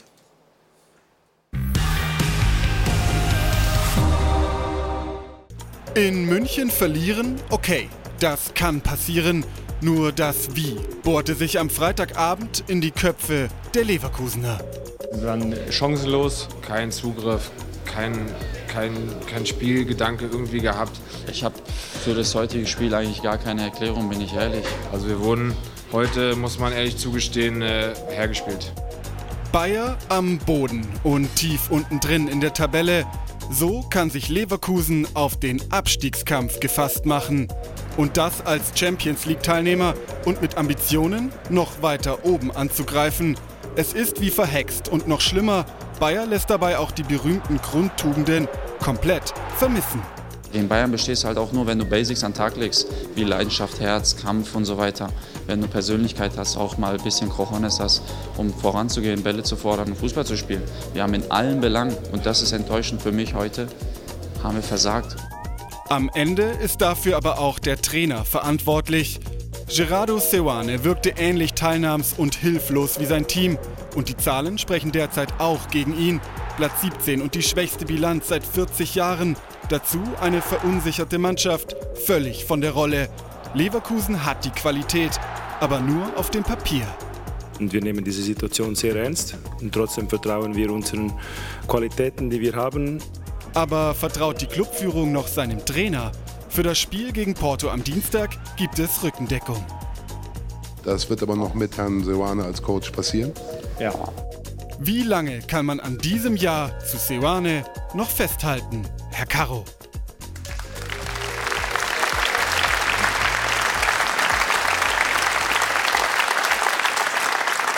Ja, wie ist die Situation, wenn man von einem Trainer eigentlich überzeugt ist, aber man jetzt mit fünf Punkten dasteht, auf dem vorletzten Tabellenplatz und es so aussehen könnte, als ob man alle Saisonziele, ähm, nachdem man aus dem Pokal schon ausgeschieden ist, gefährdet. Wie, wie, wie äh, sattelfest, wie stabil ist dieses Jahr zu Seoane? Also ich würde sagen, äh, wir, wir haben ja mit Gerardo Seoane einen Trainer, der wirklich sehr, sehr gut ist, auch Fähigkeiten hat, die wir auch letztes Jahr gesehen haben, die wir immer noch in ihm sehen. Äh, wir haben ja vor einer, zwei Wochen gesagt, wir vertrauen ihm. Wir wollen auch den, den, den, den Turnaround mit ihm schaffen. Ja? Nun kann man in München natürlich auch verlieren, aber vielleicht nicht so, wie wir verloren haben. Aber wir sind nicht blauäugig und, äh, und äh, Sie können davon ausgehen, dass wir nicht unvorbereitet sind. Und äh, mehr kann ich dazu auch nicht sagen. Ja, das ist aber schon, schon viel, viel gesagt. Ja, ja ganz schöner Satz, ja. ja. Vielleicht noch ein paar mehr Sätze. Also, also wir, wir brauchen ja kurzfristig, also wenn man auch analysiert, was bis jetzt passiert ist. Wir haben ja eigentlich, wenn man Leistung und Ergebnisse vergleicht, haben wir ja auch viele Spiele gehabt, wo die Leistungen da waren. Da kenne ich nur ein Spiel gegen Dortmund, Spiel gegen Augsburg, Spiel gegen Freiburg, Spiel gegen Bremen, wo die Leistungen da waren aber die Ergebnisse nicht da waren. Mhm. Es gab natürlich auch Spiele, wo die Leistung und das Ergebnis nicht da war. Elversberg oder auch Hoffenheim oder auch gestern in München. Und ähm, Fußball ist halt ein Ergebnissport. Und wir haben ja auch als Bayer Leverkusen bestimmte Ziele, die wir erreichen wollen. Wir hatten letztes Jahr das Ziel Champions League Teilnahme, dritter Platz haben wir mhm. erreicht. Im Pokal sind wir früh ausgeschieden. Und wir haben ja dieses Jahr auch unsere Ziele gehabt. Wir haben das Ziel Pokal so weit wie möglich oder möglicher Titel auch gleich in der ersten Runde liegen lassen, was sehr, sehr ärgerlich ist. Und äh, so wie das jetzt aussieht, also statistisch gesehen, glaube ich, hat keine Mannschaft, die jetzt fünf Punkte hat, die Champions League erreicht. Also das Ziel Champions League äh, ist natürlich weit weg. Hm. Äh, für mich ist, ich bin ein positiver Mensch, ein denkender Mensch. Also auch die Statistik, wenn die was sagt, ist es immer alles möglich. Aber da müssen wir natürlich einen Lauf hinlegen, den man zurzeit in der Lage, wie man die Mannschaft sieht, nicht sehen oder nicht sieht. Und deswegen müssen wir natürlich schon alle gemeinsam, also zusammen mit dem Trainer, alle die, die Mannschaft, die ist, also alle zusammen, Mannschaft, Staff, Trainer, Verantwortliche, müssen alle gemeinsam alles Mögliche tun, um gemeinsam aus dieser Situation, in der wir sind, die nicht erfreulich ist, rauszukommen. Aber wenn Sie sagen, wir sind vorbereitet, dann klingt das jetzt nicht so, wie soll ich sagen, wie, wie die letzte Rückendeckung für den Trainer. Also klar ist man immer vorbereitet, aber ähm, ich, wenn ich jetzt der Trainer wäre, würde ich mir ein bisschen Sorgen machen. Ja, aber wenn, ich habe ja mit dem Trainer noch gestern Abend noch mal telefoniert. Ich, ich, wir sind ja ständig in Austausch. Er ist ja, er ist ja nicht neu im Fußballgeschäft. Ja? Also ein Trainer weiß doch auch, dass er Ergebnisse liefern muss. Die Währung der Trainer sind, sind, sind auch Ergebnisse. Und am besten, man hat Ergebnisse und die Leistung. Hm. Ich sage lieber Ergebnisse ohne Leistung. Also so pragmatisch bin ich. Ja.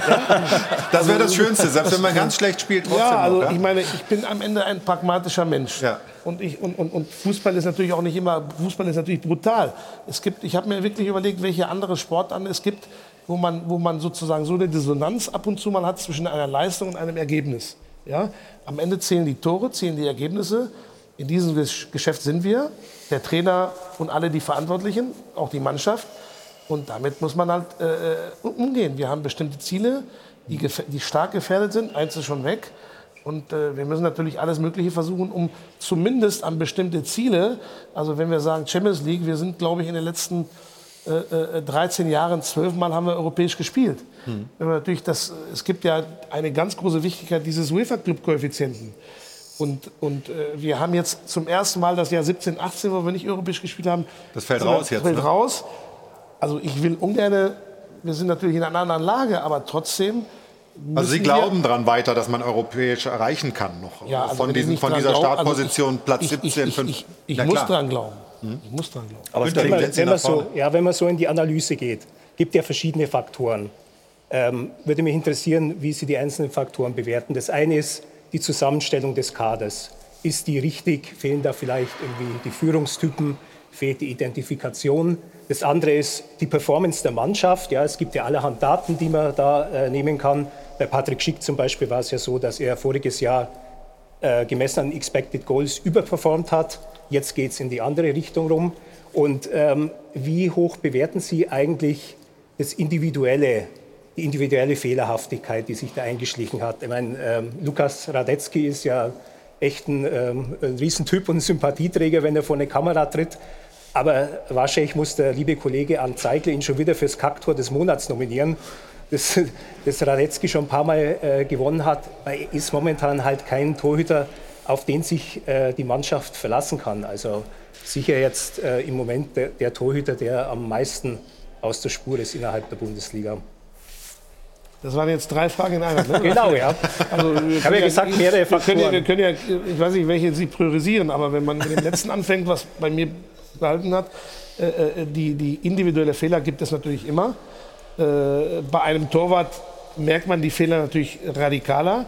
Und das ist natürlich schon ärgerlich, dass ein Lukas Radetzky mit allen seinen Fähigkeiten, die er hat, natürlich drei der letzten Spiele, Bremen, Brügge und jetzt auch noch München, wobei München auch nicht entscheidend, aber natürlich zwei oder zweieinhalb Tore sind schon ganz klar seins. Wir stehen hinter ihm, aber es ist natürlich sehr ärgerlich, dass diese individuellen Fehler des Torwarts am Ende für die Ergebnisse so viel bedeuten. Ja? Und, äh, aber es ist ja nicht nur Lukas Radetzky, Sie haben ja auch andere angesprochen, äh, die individuelle Fehler gemacht haben. Individuelle Fehler passieren im Fußball. Sonst wäre es schwieriger, auch Tore zu schießen. Also das gehört zum Fußball dazu. Aber in der Häufigkeit, in der Konzentration ist natürlich sehr, sehr äh, ärgerlich und auch eigentlich fast gar nicht zu akzeptieren. Nun, nun ist eine Mannschaft und eine Kabine ja ein sensibles Gebilde. Äh, wenn du so eine Spirale kommst, äh, lässt das Selbstvertrauen auch nach. Und wir müssen uns durch Kampf, durch, durch zumindest Ambition, also Ehrgeiz, Wille, Kraft äh, da rauskämpfen. Ja? Äh, nun ist vielleicht die Mannschaft eher eine Mannschaft, die aus der Qualität des Fußballs, aus einer, einer, einer, einer wenn es läuft, ist das vielleicht einfacher. Da sind Tugenden vielleicht nicht so gefragt die werden jetzt in der Lage, die wir sind. Da sind vielleicht andere Tugenden gefragt, von dem vielleicht das andere oder andere vielleicht ein bisschen fehlt und wo wir noch nachlegen müssen. Ja, trotzdem gibt es ja Basic zum Beispiel Teamgeist. Ja? Und ja. Äh, das ist ja mit das Entscheidendste. Und wenn ich mir diesen Auftritt, Auftritt angeschaut habe am Freitagabend, ähm, da war davon überhaupt nichts zu sehen. Und ich glaube tatsächlich, es sind die entscheidenden Tage für den Trainer. Definitiv. Verliert er die Mannschaft oder gewinnt er sie? Danach, nach dieser Woche, glaube ich, wird der Trainer schlauer sein, als auch der Verein, als auch die Fans.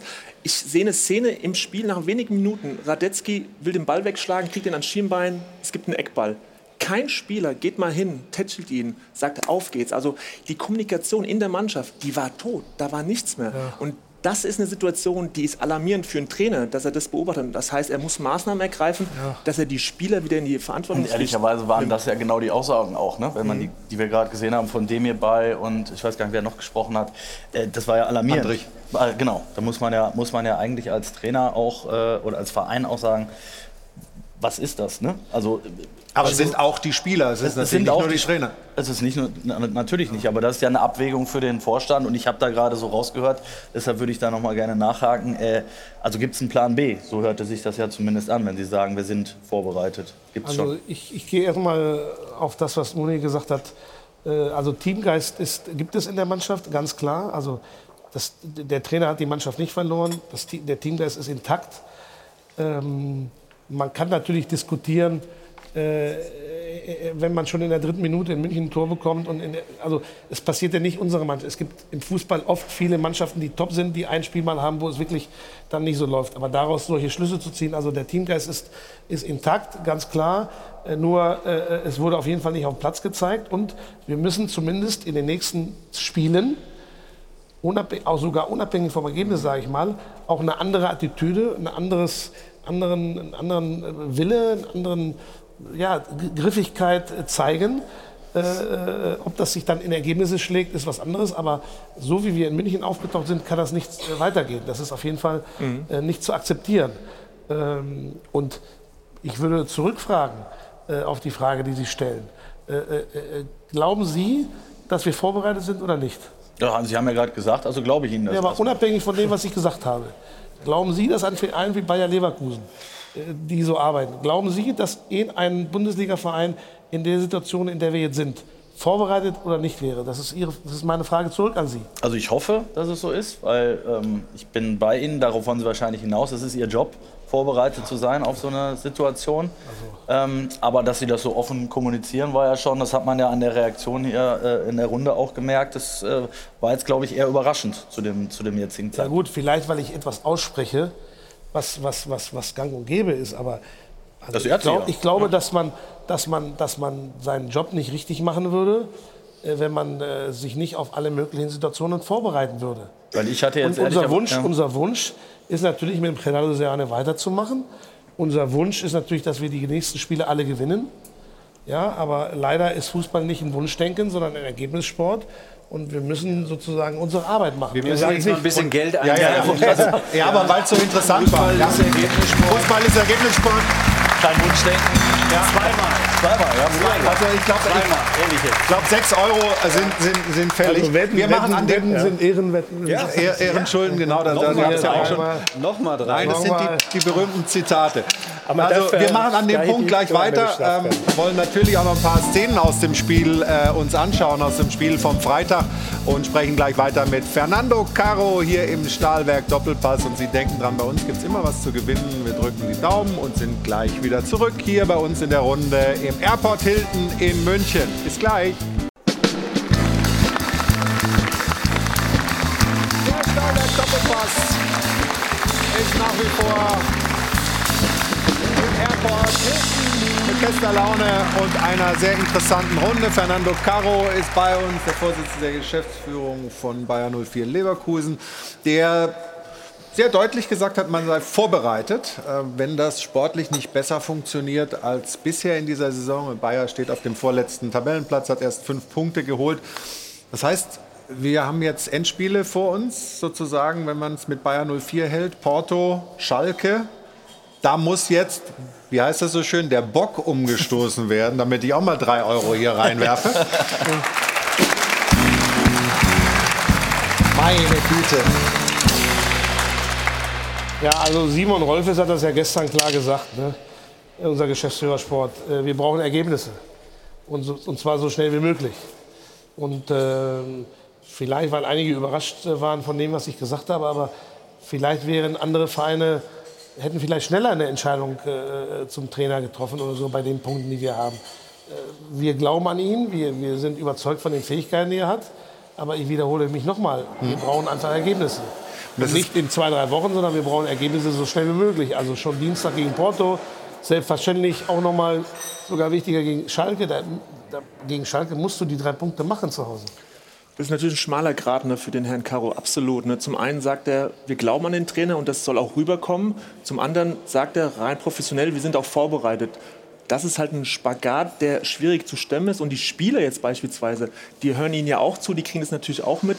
Und das ist natürlich eine Schwierigkeit, dann mitzubekommen, auch als Spieler, Mensch, der Verein denkt schon an einen anderen Trainer. Das ist vielleicht auch eine Botschaft, die damit rüberkommt. Andererseits wissen wir alle, ja, natürlich müssen sie vorbereitet sein. Also, Aber da die muss Spieler man, kennen das Geschäft ja auch. Ja, deswegen muss man ihnen da auch ein bisschen in Schutz nehmen, ne, dass diese beiden Seiten natürlich abgedeckt sein müssen. Zum einen rüberzubringen, wir glauben tatsächlich an den Trainer, dass er einen Plan B hat. Das spricht eigentlich erstmal dagegen, aber ist natürlich auch seine Position geschuldet. Deswegen aber als Verein musst du ja da hat er völlig recht, finde ich, musst du dich ja umschauen. Das gehört halt dazu. Und sie haben es jetzt ehrlich Ja, aber wer könnte es denn sein? Ehrlich aus. Genau, das war so ein bisschen das, was ich mir vor der Sendung überlegt habe. Wenn äh, Herr Caro dann vielleicht während der Sendung sagt, wir trennen uns vom Trainer, wer wäre denn dann der Neue? Nee, Spaß beiseite. Es ist natürlich immer eine Frage der Alternative. Das äh, muss ich Ihnen, glaube ich, nicht erzählen. Ist Leverkusen zu klein für Tuchel? Ich wollte sagen, Thomas Tuchel ist natürlich ein Name, der auf dem Markt ist, aber wahrscheinlich äh, eine Nummer zu groß für Bayer, oder? Wollen Sie wirklich, dass ich dazu was sage? Absolut. Also Thomas Tuchel ist ein exzellenter Trainer und mehr kann ich dazu nicht sagen. ja? Thomas Tuchel hat ja auch Probleme mit seiner Aufenthaltsgenehmigung in England. Ah, das als, als EU-Bürger, er muss ja bis zum Jahresende raus und womöglich ist Kann die Bayer. AG so nett, ihm ein, ein gutes Einkommen zur Verfügung zu stellen. Also Rudi Völler hat mir erzählt, dass er vor Jahren schon mit Thomas Tuchel in Kontakt war. Ah, jetzt haben wir doch die Schlagzeilen. Na, siehste. Alles gut. Nein, aber es gibt ja jetzt aktuell wirklich nicht viele Trainer, die mir einfallen würden. Ich glaube, es gibt ein paar Trainer, die vom Profil her äh, nach Leverkusen gepasst hätten, die jetzt vom Markt sind. Ich denke an, an Marco Rose oder an Oger Schmidt, habe ich jetzt mal so im Vorfeld gedacht, die sind halt nicht mehr da. So, und äh, jetzt äh, gibt es nicht so Also, viele Trainer, die ja. passen würden. Tuchel würde wunderbar passen. Also Ob ich sag, das- ich sag Ihnen mal, mal Folgendes. Ich wurde ja auch gefragt, glaube ich, von Frank Nägele im Kölner Stadtanzeiger, oder ich glaube, das war Frank Nägele, ähm, ob der Gerardo Seoane bleibt, äh, ein Mangel an Alternativen. Ja? Also das wäre natürlich ein bisschen ein Armutszeugnis. Wenn der Gerardo Seoane noch Trainer ist, ist es, weil, er, weil wir wirklich von ihm und seinen Fähigkeiten überzeugt sind. Trotzdem muss man immer natürlich vorbereitete Alternativen haben. Und deswegen habe ich ja da schon geantwortet da. Es liegt nicht daran an, an, an Mangel an Alternativen, sondern daran, dass wir glauben, mit ihm den Bock umzustoßen oder den, den, Ja, ja, den, ne, ne, ne, behalten Sie Ihr Geld. Das, dafür für den Spruch habe ich schon den bezahlt. umzustoßen oder sozusagen die Wende zu schaffen. Ja? Aber ich wiederhole mich nochmal, am Ende brauchen wir Ergebnisse. Hm. Und zwar sehr, sehr, sehr kurzfristig. Und, und wenn ich noch mal, ich, würde würd gerne das noch mal ein bisschen weitermachen, die Diskussion. Wir haben die Spieler ja gehört teilweise, die sich sehr deutlich geäußert haben, sehr klar geäußert haben.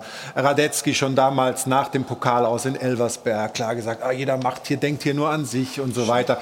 Irgendwie, also Bayer Leverkusen ist Vorletzter. Trotzdem ist es irgendwie so ruhig und so. Ist man, ist man, ist man da, ja, ernsthaft. Also Ist das ein Kompliment, die, oder? Ruhig, ja? Ruhig wo? In, äh, wo naja, ruhig? so diese, also ich habe immer noch das Gefühl, das ist immer noch die Wohlfühloase für die Spieler so ein bisschen. Also, oder, oder nehmen Sie die jetzt auch mal ähm, so ran wie den Trainer?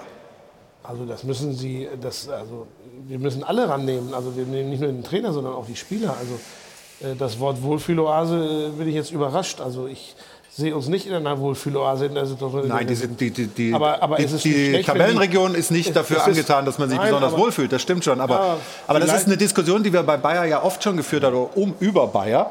Äh, ist dieses Umfeld da so, dass man die letzte Leistung rausholt? Das müssen wir jetzt nicht unbedingt äh, für die jetzige Situation nehmen, aber äh, dieses Vizekusen und anderes und man ist früh zufrieden und es ist alles ruhig und so weiter, ist das leistungsförderlich? Also- die Frage kann man sich ja schon stellen. Ich sehe das vielleicht ein bisschen anders. Ja? Gerne. Ich bin ja ein emotionaler Spanier, der sich ab und zu mal auch beherrschen muss. Ist das gerade so? Müssen Sie gerade Ja, beherrschen? ich, ich, ich sage nur, wir, wir, Leverkusen ist eine Stadt mit 160.000 Einwohnern. Was man tatsächlich sagen kann, ist, dass der mediale Druck nicht zu vergleichen ist vielleicht mit anderen größeren Vereinen, die auch größere Stadien haben, die auch viel, viel mehr Fans haben. Obwohl ich mich freue, dass zumindest ein Leverkusen-Fan hier da ist. Also das, ich habe schon geguckt, ob irgendwo ein Leverkusen gehört, habe ich nicht ich hab gesehen. aber- aber doch, ich habe noch ein Trikot irgendwie vorhin auch gesehen. wir werden, wir werden, wir werden, da, auch, wir werden da auch unterschätzt. Aber äh, Tatsache ist, dass der Druck von außen, in, intern machen wir uns genauso viel Druck wie alle anderen, davon gehe ich aus. Aber der mediale Druck von außen nicht vergleichbar ist mit anderen Vereinen. Das ist die Realität. Und wir haben auch nicht in 50 oder 60 oder 70.000er Stadion, sondern in 30.000er Stadion. Wo wir froh sind, wenn wir den voll machen. Ja? Und, und, ähm, und vielleicht kommen daher die, diese, diese Wahrnehmungen zustande. Äh, Also das ist eine Wahrnehmung von außen sozusagen. Also ja? da, da will ich was kurz zu sagen, weil genau das äh, hat, haben Sie, äh, Herr Caro, ja versucht auch zu ändern in der Sommerpause, den Druck zu erhöhen. Das haben Sie ja damit getan, indem Sie gesagt haben, Mensch, wir denken durchaus an den Titel, wir denken durchaus daran, dem FC Bayern ebenbürtig zu werden. Sie wollten ja intern auch diesen Druck erhöhen, haben das auch nach außen gebracht über die Medien und jetzt im Nachgang, also wenn ich das so alles lese, wahrnehme, glaube ich, das ist meine persönliche Einschätzung, dass der Trainer auch, nachdem er drei Jahre in Bern war, nach einem tollen Jahr mit Leverkusen noch nicht an der Stelle war, inklusive der Mannschaft, zu sagen, okay, wir gehen jetzt schon den nächsten Schritt. Ich glaube, es wäre gesünder gewesen, auch aus Sicht des Trainers zu sagen, dieses Jahr nochmal stabilisieren, dieses Jahr nochmal die ersten vier. Aber ich glaube, mit dieser Aussage, wir wollen um den Titel mitspielen, wir wollen die Bayern ärgern, hat man der Mannschaft und auch dem Trainer keinen Gefallen getan. Wo setzen Sie an? Nee, wo, wobei ich eigentlich sage, ich bin schon vier Jahre dabei, seit 2018, und ich habe von Anfang an sehr ambitioniert gedacht. Ich habe von Anfang an gesagt, äh, äh, wenn man irgendwo eine, eine, eine, Meisterschaft anfängt, will man jedes Spiel gewinnen. Das ist jetzt nicht von diesem Sommer, sondern äh, wir sind natürlich weit weg davon jetzt. Aber, aber den Ehrgeiz, die Ambition, den Wille, äh, die Galligkeit, die habe ich von Anfang an, seitdem ich da bin, äh, vorgelebt. Und die erwarten wir auch von dem Trainer, die erwarten wir auch von den Spielern, die erwarten wir von allen Verantwortlichkeiten. Aber die wird ja auch, Entschuldigung, äh, von, von, vom Bayerwerk erwartet unter anderem, oder? Also der Druck ist ja durchaus da. Ich meine, ein ja. Lizenzspieletat von, von äh, 150 Millionen hast und die Mannschaft, die, die da auf dem Platz steht, da haben wir, glaube ich, alle Kollegen im Sommer gesagt, Leverkusen könnte dies Jahr tatsächlich ein ernsthafter äh, Titelanwärter sein. Also wenn ich mir die Mannschaft angucke, und da darf man ihnen ja auch, da wurde ihnen ja zu Recht auch auf die Schultern geklopft, sie haben es hingekriegt, dass die Spieler nicht gegangen sind, dass ein Schick nicht gegangen ist, ist, dass ein Diaby nicht gegangen ist und so weiter.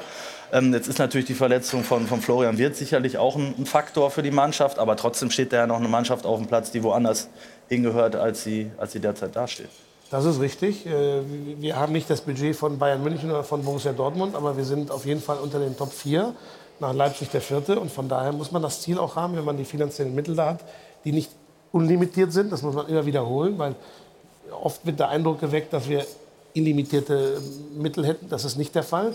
Wir müssen vorsichtig wirtschaften, verantwortungsvoll wirtschaften, aber wir haben trotzdem ein Kaderbudget, was Nummer 4 der Liga ist. Und mit Kader Nummer 4, oder Budget Nummer 4 muss, müssen wir auch, und das ist unsere Zielsetzung, unter den Top 4 kommen. Und das ist auch die Erwartungshaltung äh, unseres äh, Shareholders, unseres Eigentümers. Man hat ja ein gewisses Risiko eingegangen bei der Zusammensetzung des Kaders. Also lange war ja Bayer Leverkusen so eine Art B-Nationalmannschaft. Da sind die deutschen Spieler hingegangen, die eben äh, nicht gut genug waren für Bayern München, ähm, die aber in der Lage waren, so ein stabiles Gerüst zu bilden für Bayer Leverkusen. Wenn man Stefan Kiesling nimmt, Kevin Volland, ähm, die Benders dann am, am Ende beide, so ein, so ein, so ein gutes, gutes Gerüst, ein Bernd Leno früher. Ähm, jetzt findet man diesen Kern eigentlich nicht mehr. Ja, also Florian Wirtz wäre normalerweise einer, der für die Nationalmannschaft in Frage kommt. Jonathan Tah schon weniger, Kerim Demir bei, ist eigentlich Confed Cup 2017, dann kam nicht mehr viel nach. Karim Bellarabi ist äh, auch nicht mehr ganz jung. Und sie haben das eben ausgeglichen. Sie haben sich auf dem internationalen Markt bedient, in Frankreich, in den Niederlanden. Es ist äh, eine Mannschaft, die sehr spielstark sein kann, der aber vielleicht dann das fehlt, was sie jetzt genau bräuchte. Und eben für dieses Kämpferische steht eigentlich nur Robert Andrich. Und äh, könnte man sich vorstellen, dass genau das eben zum Problem wird. Eine Mannschaft, die äh, in eine Tabellensphäre reingerät, mit der sie sich in Gedanken nie auseinandergesetzt hat. Und was ist die Frage? Ist das eine, eine Feststellung oder so eine Frage? Habe ich auch gerade Sowohl als auch. ich habe das nicht als Frage, weil Sie mich angeguckt haben. Das war eine, war eine rhetorische Frage. Ja, glauben Sie, glauben Sie dass, der, äh, dass man ein Risiko eingegangen ist bei der Kaderzusammenstellung? Eine Mannschaft gebaut hat, die mit viel Fantasie vielleicht deutscher Meister werden kann, die allerdings, äh, wenn sie woanders spielen muss, in einer anderen Tabellenregion, eben droht auseinanderzufallen. Nee, wir sind da, kein, also das ist, da habe ich eine andere Meinung. Wir sind da kein Risiko eingegangen. Wir haben äh, zehn Positionen am Feld, wo wir versuchen, jede doppelt zu besetzen mit den besten Spielern, die wir bekommen. Wir versuchen auch einige Deutsche zu bekommen. Äh, das, das, das, das ist uns nicht immer gelungen. Aber wir haben da äh, wir haben eine Kaderzusammenstellung, die für die, die, die, die eine gute Mannschaft ist. Und äh, man muss natürlich immer ab und zu mal abwägen. Also am besten hätten wir natürlich 20 Spieler mit Top-Qualität und Top-Kampfgeist. Aber das ist, ja, das ist ja ein Wunschdenken. Die Realität, dass, dass man versuchen muss zu optimieren. Wir wurden gelobt für die, für die, äh, wir wurden wirklich in der Transferphase gelobt. Also, Zu Recht auch. Ja, ja, gelobt. Und, ähm, und jetzt sind wir da, wo wir sind. Mehr kann man Es dazu war, ja auch, sagen. es, war ja auch, es war ja auch so, am Ende der letzten Rückrunde war Bayer Leverkusen nach RB Leipzig die stärkste Mannschaft in der, in der Rückrunde und, hat Punkte den gleich, Ka- Punkte gleich genau, Leipzig. und Das hat genau nicht gesagt. Hat, hat, Entschuldigung, also ich möchte die, die, die Erfolge, die zwar in in der vergangenen Saison liegen, jetzt nicht, äh, nicht nein, irgendwie unter den Tisch fallen 36 lassen. Punkte. Nein, absolut. Und, und dann ist es gelungen, das zu halten und da sind noch äh, Spieler dazugekommen, jetzt wie, äh, wie, wie Hudson und ja, und das ist ja das- Deutsch zum Beispiel. Also dann, äh, Stefan, du hast in deiner These bei, bei T-Online ja, ja auch geschrieben, also das ist äh, von der Qualität eine Mannschaft, die eigentlich ganz oben angreifen kann. Hier haben wir nochmal den, ordentlich- äh, den, den genauen Wortlaut von der Qualität her gehört Leverkusen eigentlich zu den besten fünf Bundesliga-Teams. Anspruch und Realität liegen da momentan sehr weit auseinander. Ja, woran liegt das? Woran liegt das, dass die Qualität ja ohne Frage da ist, aber die Wirklichkeit punktemäßig so verheerend aussieht? Ja, woran liegt das? Auch wenn ich selber gespielt habe, ist es unwahrscheinlich schwierig zu beantworten, weil du hast eine herausragende Rückrunde. Ähm, es gab viel Lob, viele Komplimente. Du konntest den Kader zusammenhalten, war viel Gerede um Schick, um Diaby. Verlassen Sie den Verein, ihr habt es geschafft, sie zu halten. Hudson Adoy dazu bekommen. Also eigentlich lief alles Die darauf- Verletzung von Wirtz? Nein, das Ein Riesenfaktor oder nicht? Es ist ein Faktor, ja, aber es ist ein junger Spieler. Natürlich ähm, von der Kreativität her ist das ein überragender Spieler in der Bundesliga, keine Frage. Ähm, aber auch die anderen müssten es schaffen, eigentlich zu richten oder nicht in dieser Region zu sein in der Tabelle, wo sie sich gerade befinden. Was mir wirklich die größte Sorge gemacht hat, war wirklich dieses, und jetzt müssen wir zurückgehen zum ersten Pokal, also zum Pokalspiel gegen Elversberg, wo wirklich Radetzky gesagt hat, nach dem Spiel, und das ist nach wie vor bei mir im Kopf, hier macht jeder so sein eigenes Ding. Und ich glaube, da sollte man ansetzen. Viel weiter zurückgehen. Und warum ist es so, dass jeder sein eigenes Ding macht? Und was ist in dieser Zeit passiert? Dass du das, was da passiert ist, nicht flicken kannst in den nächsten sechs, sieben Wochen bis Stand heute, ist ja auch klar. Es ist irgendetwas kaputt gegangen und das ist eure Aufgabe herauszufinden. Liegt das an den Spielern? Mit Sicherheit, weil sie es nicht schaffen, an die 100 Prozent zu kommen. Und wer ist dafür hauptverantwortlich? Und dann musst du zurück zum Trainerteam und das muss hinterfragt werden, ob das denn, äh, ich, eigentlich ist es scheiße, dass ich sage, aber darüber muss man sich Gedanken machen, ob der Trainer die Mannschaft wirklich noch mit seiner Ansprache auch erreicht. Das, was du machst in den Trainingsformen und Spielformen und so weiter, ist das eine, da sind sie alle top. Aber dieser menschliche Umgang, das muss halt hinterfragt werden. Also vielleicht ruft gleich Rudi Völler an hier lässt sich zuschalten und gibt uns darauf eine Antwort. Äh, ich würde mich freuen. Ähm, aber das ist ja das Entscheidende. Warum? Warum, wenn du die Qualität hast, wo du eigentlich Dritter, Vierter sein musst, und zwar von Anfang an der Saison, und du stehst auf Platz, Platz 17, dann kann man auch nicht hingehen und sagen, ja, wir haben ja noch so und so viele Spiele und das drehen wir. Ah, das ist ein schmaler Grad. Kostet das jetzt auch drei Euro? Nö, schmaler Grad Ähm, geht gerade noch. Nein, Zwei aber, Euro. und das ist die Gefahr. Das ist die Gefahr, dass du nach sieben Spieltagen, nach drei, vier Spieltagen hast du immer die Möglichkeit, mit zwei Siegen sofort wieder oben ranzuspringen. Mit zwei Siegen bist du Fünfter oder Sechster. Das schaffst du, genau, das schaffst du Stand heute, neunter Spieltag ist nächste Woche, schaffst du nicht mehr. Also dafür brauchst du schon eine Strecke und einen Lauf, Hm. um wieder ans Mittelfeld überhaupt ranzukommen. Und deswegen ist die Situation in Leverkusen so krass gefährlich. Ich weiß nicht, ob Sie das unterschätzen, aber das ist wirklich gefährlich. Ich glaube nicht, dass er es unterschätzt. Das ist mein Eindruck.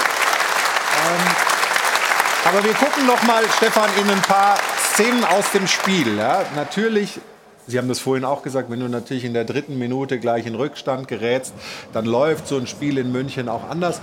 Trotzdem, wir gucken auf ähm, Leverkusen, auf Verhalten, auf ja, Körpersprache, solche Dinge.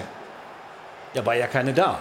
Also das haben wir schon, das haben wir schon gehört, ob es vom Rolfes war oder auch von den Spielern. Überhaupt keine, kein Wille, keine Bereitschaft. Das, ich sage es ja immer wieder, dieses Fußball-ABC auch äh, da zu sein, diese Zweikämpfe anzunehmen und sie auch zu führen. Ja? Ähm, sie haben immer zugeschaut. Okay, du sagst, nach drei Minuten steht es 1-0. Ja, da habe ich aber trotzdem noch 87 Minuten meinen Arsch aufzureißen, haben sie auch nicht geschafft. So, und dann, wenn wir jetzt die anderen Tore folgen lassen, ja, es sind individuelle Fehler, allerdings, und das muss ich hier auch klar sagen, das vierte von Radetzky. Wir gucken erstmal aufs zweite. Das ist Musiala. Ja, Musiala und Müller, wie sie das natürlich rausspielen, ist super, aber auch den kann Radetzky. Nein, den muss er Den halten. muss er sogar, Den muss okay. er halten. Das ist ein Unterschied. Den kann er halten oder den muss er halten. Natürlich muss er den halten. Ja. der Ball kommt durch, hier die spielen sich die Bälle dann direkt zu. Keiner Ja, ist so richtig dran. Kurze Ecke. Äh, auch das ähm, nochmal das Beispiel und dann äh, werden Bisschen wir abgefälscht, Klar. aber trotzdem muss er den halten. Ne? äh, beim Also ich habe, ich habe wenn ich nur eingreifen darf. Ja, jederzeit. Also, ähm, ich gucke mir ja gerne auch Statistiken an. Mhm. Nicht immer viel aussagen, aber trotzdem, äh, weil jeder kritisiert hat Zweikampfverhalten und so. Wenn man sich die Statistik anguckt, 52 haben wir gewonnen, 58, 48 Bayern München. Mhm. Also wir haben im Zweikampfverhalten, darüber habe ich gestern Abend mit dem Trainer gesprochen. Er hat gesagt, also 58, also wir haben, wir haben, wir waren besser wie die Bayern. Aber das Problem ist die Anzahl der Zweikämpfe. Ja, ja, aber das Problem ist die Anzahl der Zweikämpfe. Wie viele, in wie viele Zweikämpfe sind wir denn reingegangen? Wenn du natürlich nur 50 Zweikämpfe machst, ist was anderes, als wenn du 200 machst. Und wir sind einfach zu wenig in Zweikämpfe gekommen. Wir waren zu weit weg, wir waren nicht griffig genug. Das heißt also, die Statistik Zweikampf gewonnen, 52, 48, hat nichts auszusagen, denn wir sind nicht verwickelt worden in Zweikämpfe. Wir haben, glaube ich, in der ersten Halbzeit drei Fouls gemacht. Ja, also Aber es gibt Zweikämpfe und Zweikämpfe. Ne? Es Ja. gibt Zweikämpfe, die, die du gewinnen ja. musst. Vor allen Dingen, sag ich mal, 20 oder 25 Ja. Meter vor dein Tor. Die musst du führen und du musst sie versuchen zumindest äh, wir, zu wir sind ja gewinnen. nicht reingegangen. Wir waren zu weit Nein, weg. ihr seid nicht reingegangen. Wir sind, Wie wir kommt sind ihr denn auf Zweikampf 52 gekommen. Prozent? Ja, ja. Also, Naja, und sagen wir mal so, also meine Logik ist ja, wenn, wenn ein Zweikampf ist, dann ist ein Spieler von Leverkusen und ein Spieler von Bayern ja, und wie beteiligt. wird das ja? gezählt? Also, Da wird, da wird ja jeder Zweikampf gleich bewertet. Man müsste ja bewerten, wo der stattfindet und ob es eben ein entscheidender ist. Ja. Man darf also wir halt haben es ja der oft so, dass, dass ein, ähm, ein Innenverteidiger mit 95 Prozent Zweikampfquote rausgeht. Trotzdem hat er eventuell den entscheidenden Fehler begangen, weil er halt den einen äh, verloren hat. Und, Man darf, nur äh, Hm, darf, nee, man darf ja nur der Statistik vertrauen, die man selbst gemacht hat, von daher. Ja, eigentlich heißt es gefälscht hat, oder? Ja. Aber äh, darf ich kurz noch was sagen? Weil Ja, also ich meine, dieses was ist denn Phänomen. mit euch? Ihr, dürft, ihr seid dafür da, dass ihr was sagt hier. Das Phänomen, das ist ja die Sphinx vom Rhein, kann man sagen. Also Bayer Leverkusen, Wahnsinnsrückrunde. Dann kommen sechs Wochen Pause, man kommt zurück, alle haben sich lieb, tolles Trainingslager, tolle Vorbereitung. Dann spielt man gegen Drittligisten, kriegt auf die Mütze und plötzlich steht man im Keller. Und da hat der Trainer ja auch schon was dazu gesagt. Nach den ersten zwei, drei Niederlagen hat er gesagt, naja, vielleicht war alles zu brav, zu positiv. Und er hat selbst gesagt, äh, der Trainer von Leverkusen, vielleicht habe ich auch ein bisschen die falschen Reize gesetzt im Sommer. Ne? Und da geht es ja auch hin, auch für Sie, dass man sich nochmal äh, überlegt, analysiert, woran kann es liegen. Weil am Kader, glaube ich, sind wir uns einig. Das ist der Kader, der Leverkusen in die Champions League geschossen hat. Wa- Toller Kader. So, was ist da passiert? Und da ist für mich, okay, uns ging es zu gut ein bisschen, aber auch die Erwartungshaltung, mit der anscheinend die Mannschaft nicht umgehen kann. Also es war jetzt keine richtige Frage, deswegen muss ich auch Ihre Antwort unterbinden, weil die Jana äh, wird jetzt mal die Frage der Woche auflösen. Da haben wir ja gefragt, ähm, wie das Zutrauen ist äh, der Fußballöffentlichkeit in Gerardo Seoane. Ich bin ganz gespannt, was du für Ergebnisse präsentierst. Jana, bitte. Ich frage jetzt nicht, darf ich was sagen? Ich Du rede darfst, einfach. du darfst sowieso immer. Das wollte ich hören, Flo. Ja, Frage der Woche war, schafft Leverkusen mit Seoane, darauf lag die Betonung, die Wende. Und im Moment sagen 56 Prozent unserer User nein. Im Netz fallen viele Argumente, die wir eben auch schon in der Runde gehört haben. Auch die Fans sagen, ich bin eigentlich kein Fan von Trainerentlassungen, aber so langsam ist hier eine Veränderung nötig, eben egal auf welcher Position. Auch den Namen Florian Wirz liest man wirklich häufig, aber das kann eben nicht der einzige Grund sein. Das Vertrauen wird nicht unerschöpflich sein, so sind eben die Mechanismen im Profifußball. Ja, und ich hatte gesagt, 56 Prozent sagen nein, man schafft die Wende mit Sioane nicht mehr. Ich würde aber anfügen, Tendenz steigend nach den Aussagen von Fernando Caro, die im Netz gemischt ankommen. Auf der einen Seite viel Verwunderung über das Statement, eben auf der anderen Seite sagen aber auch User, ich finde es ehrlich und schön, man muss eben auch mal Tacheles reden. Ja, und was man vielleicht mit vorbereitet meint in Leverkusen, würden wir dann mal hier sehen. Also wir haben hier Tuchel, Kofeld, Tedesco und Co. Das wären dann vielleicht mal ein paar Traineroptionen. So viel also erstmal der Input aus dem Netz. Jetzt noch Ihre Meinung zu Hause an unserem Dopafon. Ich denke nicht, dass Leverkusen mit Seoane noch die Wende schafft. Sie haben keine Leistungsträger verloren, die haben sich punktuell noch verstärkt und die Bilanz ist grottenschlecht. Irgendwas scheint am Verhältnis zwischen Mannschaft und Trainer nicht mehr zu stimmen. Ich denke, ein Wechsel würde gut tun. Meiner Meinung nach ist der Herr Seoane immer noch der richtige Trainer. Was in der Mannschaft fehlt, ist Mentalität aller Andrich. Es liegt letzten Endes alles nur an der Mannschaft und äh, es ist nur eine Frage der Zeit, bis Leverkusen sich da unten aus dem Keller wieder rausschafft. Genau seit Rudi Völler nicht mehr in der vordersten Linie tätig ist, hat Leverkusen nun diese Krise. Bayer Leverkusen hat eine super Mannschaft. Wenn ich mir allerdings den Auftritt in München angucke, hat diese Mannschaft kein Herz. Und so wird Leverkusen am Ende der Saison absteigen. Ja, sehr unterschiedliche Aussagen am Dopafon und natürlich ziemlich geteiltes Meinungsbild, 44 zu 56. Also ähm, es ist offensichtlich auch in der Fußballöffentlichkeit noch so eine 50-50-Geschichte. Wir machen gleich weiter hier im Stahlwerk Doppelpass mit Fernando Caro, der ja als äh, Vorstand der ECA auch ein sehr mächtiger Mann im europäischen Fußball ist, der sehr pointierte Meinungen hat, auch zur Diskussion 50 plus 1 und vieles andere. Freue mich drauf, gleich nach der Pause mit Ihnen und hier in der Runde weiter zu diskutieren. Und äh, Sie sollten dranbleiben, aufpassen, denn es gibt wie immer was zu gewinnen. Und dann melden wir uns gleich wieder hier aus München. Bis dahin.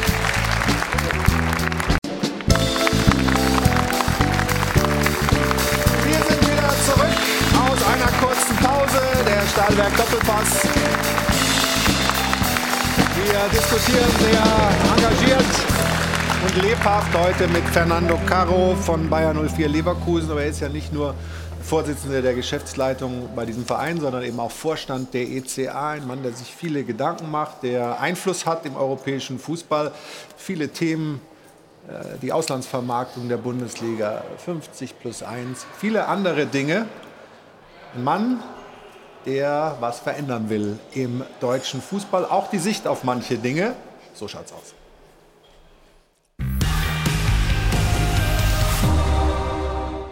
Fernando Caro, ein heißblütiger Spanier und eiskalter Rechner. Seine beiden Hauptziele: mehr Kohle für den deutschen Fußball und mehr Titel für Bayer Leverkusen. Die Schale an Bayer Leverkusen. Das wäre mein Wunsch. Und angesichts des aktuellen Tabellenplatzes 17 scheint eine Schale für die Zweitligameisterschaft 2024 auch nicht unrealistisch. So schaut's aus. Fernando Caro sitzt in wichtigen internationalen Fußballgremien, wo man die Bundesliga sehr schätzt, bis auf eine Sache. Was die überhaupt nicht verstehen, wo die sagen, das ist nicht mehr zeitgemäß, ist die 50 plus 1 Regelung. Das versteht kein Schwein. Kein Schwein, vermutlich weil 50 plus 1 die heilige Kuh einer ganz bestimmten Gruppe von Leuten ist, die El Toro Fernando Caro zu gerne auf die Hörner nehmen würde. Und zwar Die Journalisten, viele davon nur ganz links, nur linksorientiert. Und deswegen sitzt Caro aus Protest demonstrativ rechts außen. So schaut's aus. Er kann schon mal rot sehen, wenn zahlungskräftige Investoren keinen ungehinderten Zugang in die Bundesliga haben, wegen 50 plus 1. Das ist ein Tabu, darüber zu reden, dass man darüber diskutieren muss. Und das kotzt mich an. Ehrlicherweise wird schon seit 20 Jahren lebhaft und ständig über 50 plus 1 diskutiert. Doch das Ergebnis scheint Fernando alias Ferdinand regelmäßig auf die Palme zu bringen. So schaut's aus. Fernando Caro ist erstaunlich ehrlich und unverblümt bei seinen Aussagen. Endlich ein Klartextsprecher. Das versteht kein Schwein. Viele davon nur ganz links, nur linksorientiert. Und das kotzt mich an. Es wird alles aufgenommen. Ja, ich weiß, aber trotzdem. So schaut's aus. Aber schließlich geht es ja auch um die Zukunft von Bayer und der deutschen Profiklubs und deren Vermarktung. Wo soll die eigentlich stattfinden? Wir müssen mehr reisen. Warum immer Trainingslager in Österreich und äh, im Winter äh, in, in Südspanien? Wir müssen rausgehen. Oder doch eher reingehen, wie Axel Hellmann von Eintracht Frankfurt fordert. Aber wir müssen auch bereit sein, wieder mehr Freundschaftsspiele zu machen vor unserer Haustür. Fernando Caro ist mit Leverkusen gerne in Mexiko aktiv. Aber warum macht man in Mexiko Werbung, wenn man nicht mal sein eigenes Ministadion zu Hause regelmäßig vollkriegt? So schaut's aus. Wir haben für Fernando Caro, den Stier von Leverkusen, eine schöne Journalistenrunde eingeladen. Also mutmaßlich alles linke Brunnenvergifter. Aber die kann er ja jetzt der Reihe nach abfrühstücken. So schaut's aus.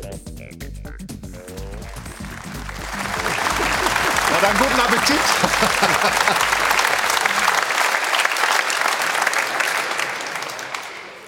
Da die linken Schöner Beitrag. Journalisten. da. Vizekusen würde er in der zweiten Liga reichen. Ach, zum Wiederaufstieg. Nein, das ist natürlich alles ein bisschen pointiert auf die Spitze getrieben ähm, von unserem Autor Norman Soleder. Ähm, welche Themen sind Ihnen da jetzt besonders wichtig? Also wir haben schon gehört, für 50 plus 1 interessiert sich kein Schwein im Ausland äh, und äh, manches das, kotzt versteht, gesagt, das versteht kein Schwein. Versteht kein Schwein. Das ist aber wirklich, das ist das, was Sie gespiegelt kriegen von den europäischen Kollegen. Warum habt ihr das in Deutschland und was soll das oder was ist das? Ja, das, ist, das, das äh, verstehen die wirklich nicht. Äh, sie verstehen auch nicht, dass in der jetzigen Zeit so eine eigene Limitierung da ist, weil sie sagen, am Ende kann ja jeder Verein für sich entscheiden, wie die das machen wollen. Jeder Verein ist ja frei, Investoren reinzulassen oder nicht. Und dass es so eine Regel gibt, ist natürlich konträr zum Beispiel zu Spanien. In Spanien ist eher wegen der Haftung äh, seit Jahren die Pflicht, dass, dass die Vereine AGs oder, oder, oder GmbH sind. Und es gibt nur drei Ausnahmen, Real Madrid, FC Barcelona und Athletic Bilbao und Osasuna. Sonst sind alle äh, GmbHs, das ist genau das Gegenteil wie hier. Da sind die Ausnahmen eher die, die 50 plus 1 Regel. Und äh, das wird tatsächlich im Ausland stark diskutiert, weil wir sozusagen eine eigene, eine eigene, ein eigenes Regelwerk haben. Aber finden Sie es denn gut? Finden Sie es denn gut, dass es dieses Regelwerk gibt für Deutschland? Wie, wie, wie, positionieren Also, Sie sich denn da persönlich? Ich sage, wir sind bis jetzt gut damit gefahren, so wie die, wie, wie, wie die, wie die äh, weil alle zufrieden sind. Das ist nur, nur ein bisschen in Ungleichgewicht gekommen durch das Bundeskartellamt. Wenn das Bundeskartellamt ja nicht in die Diskussion äh, äh, sich eingeschlichen hätte, äh, ähm, sagen wir doch, es gibt eine, eine Begründung, warum es Ausnahmen gibt. Ich sehe Bayer Leverkusen als Traditionsverein. Und Ich- wir vielleicht haben, ja, kann ich wir das haben ja kurz nicht illimitierte Gelder. Vielleicht kann ich das kurz erklären, weil natürlich Ja. nicht jeder sich in, in, diesem, in diesem Fall auskennt. Das Bundeskartellamt hat gesagt, ja, 50 plus 1 darf bleiben. Nur die Ausnahmetatbestände, die es für Bayer gibt, für, für Wolfsburg, für Hoffenheim, die müssen, da müssen wir noch mal ran. Das ist jetzt nicht alles ganz o- äh, noch, nicht, noch nicht geregelt. Aber was, was kommt denn da noch? Was, was, was heißt das denn dann für die Ausnahmen, die wir jetzt noch haben in der Liga? Ja, ich hoffe, dass wir in der Lage sind, äh, mit der DFL und dem Bundeskartellamt und den drei Ausnahmeclubs eine Lösung zu finden, die, die, äh, die alle sozusagen zufriedenstellt in dem Sinne. Ja? Wo das Bundeskartellamt sagt, es ist okay, wo die DFL und wir als Vereine sagen, damit können wir alle leben. Ähm, nur davon sind wir noch ein bisschen weit entfernt. Was wäre, wenn, wenn das nicht kommt? Würde Bayer dann klagen? Also äh, wir wollen nicht klagen. Ähm, und ich gehe davon aus, dass wir in den nächsten Monaten hart daran arbeiten werden, eine Lösung zu finden. Aber uns bleibt ja keine andere Möglichkeit, eventuell. Also ich hoffe, dass es nicht so ist. Aber wenn es nicht so ist, bleibt keine andere Möglichkeit. Die Frage ist natürlich, Günther, du als linker Journalist, wie, wie hat dir das Ja, mit links, ich, also, erstens bin ich ja, von den 58 Jahren oder 17 Jahren in Spanien. Ja. Die Sprache, also ich habe eher gemeint populistisch und sozusagen eher, ja, ich, war nicht ideologisch gemeint, sondern eher von dem Populismus her. Ja, ich habe ja da, äh, wir haben da so ein, äh, ich habe da auf Twitter äh, darauf das- reagiert. haben wir- haben wir vorbereitet. Ja, Also- mit, ähm, mit, auch mit sehr klarer, feuriger Ansage. Ich, ich kann es mal Ähm, vorlesen. Das Problem mit Typen wie Caro Minzlaff und wohl auch Kramer, dass sie im Fußball gelandet sind und dieser mit Geld geflutet wird, verschafft ihnen eine mindestens 20-fache Überbezahlung ihrer Managementfähigkeiten und dann wird man wohl so arrogant. Also das ist Ja. auch klare Kante von dir. Auf Twitter, jetzt haben wir aber hier äh, Auge in Auge. Ja, also ich muss sagen, äh, Herr Caro war ja zuvor schon bei Bertelsmann und ich nehme an, dass er so gut verdient hat dort, dass es jetzt nicht das 20-fache ist. Das war jetzt sicher sehr zugespitzt von mir. Weniger jetzt. Was mich, was mich, was mich gestört hat an ähm, äh, diese Ideologisierung. Ja, wir haben momentan eine sehr ungute Ideolo Ideologisierung in der Gesellschaft. Wir stehen vor einem sehr problematischen Winter und jedem ist irgendwie klar, wir müssen Maßnahmen ergreifen, ja, wir müssen sparen, wir müssen vielleicht kürzer duschen. Aber weil es halt von einer Seite vorgeschlagen wird, positioniert sich die andere und sagt, aber ich, ich, ich lasse jetzt äh, die Dusche noch länger laufen und ich drehe noch heißer auf und bei mir geht die Weihnachtsbeleuchtung schon im Oktober los. Das finde ich ist eine Ideologisierung, die in dieser Debatte um 50 plus 1 nicht passt. Man sollte die Fakten sehen. Die sind, wie Sie sagen, unser Fußball fährt eigentlich ganz gut, so wie es ist. Andreas Rettig hat mal gesagt, wir sind mit 50 plus 1 sind wir Weltmeister geworden. Wir haben relativ volle Stadien. Wir haben akzeptable Einkaufspreise, äh, äh, Eintrittspreise. Ganz im Gegensatz zu England, in dem sehr viel Investorengeld äh, in der Liga ist, in der Premier League. Also es ist eigentlich sehr okay. Ähm, und wir haben so viele Beispiele von gescheiterten Versuchen eines Investments. Ja, wir haben jetzt dieses Beispiel Hertha BSC, Lars ja, Windhorst, äh, wo es sich ja. jetzt zuspitzt in Richtung eines Spionage-, Kriminal- und Detektivromans. Ja. Wir haben äh, Uertingen mit Ponomarev, äh, der zuvor schon Eishockeyclubs fast zugrunde ja. gerichtet hat. Wir haben Hassan Ismail bei 1860. Aber jetzt die sind nicht sorry, weitergekommen. Ne? Das ist natürlich ja. jetzt auch arg polemisch, was du ja, es machst. Ja, ne? es ist polemisch, aber äh, ich habe mir mal was ausgerissen aus den elf Freunden. Die haben mal auf vier bis sechs Seiten alles ganz kurz aufgelistet, was zum Beispiel nur in England an gescheiterten Investments gab. Und es ist halt einfach, äh, es, es, ist verrückt und es ist die Frage, ob man sich auf das äh, einlassen soll. Deswegen denke ich, ist es auch keine Frage von, von links und rechts oder fortschrittlich oder konservativ. Ich glaube, es ist einfach eine Frage der Vernunft, dass man analysiert, braucht Deutschland Investoren, die so einfallen wie in England? Ja, ich meine, braucht man eher nicht. Also ich,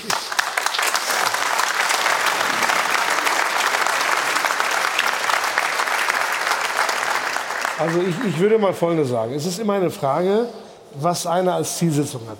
Was ist die Zielsetzung des deutschen Fußballs? Ich glaube, dass wir ganz klar eine der Zielsetzungen muss es sein, weiterhin diese guten Eintrittspreise, Ticketpreise, diese Nähe zu den Fans. Da ist wirklich die Kultur in Deutschland eine völlig andere wie in anderen Ländern. Und ich kann das ja besonders zu Spanien vergleichen, wo, wo die Stehplatz, Stehplätze gar nicht gefragt werden. Wenn wir jetzt Champions League spielen, will, wollen die spanischen Fans gar nicht Stehplätze haben, sondern die Sitzplätze, da müssen wir alles umrüsten.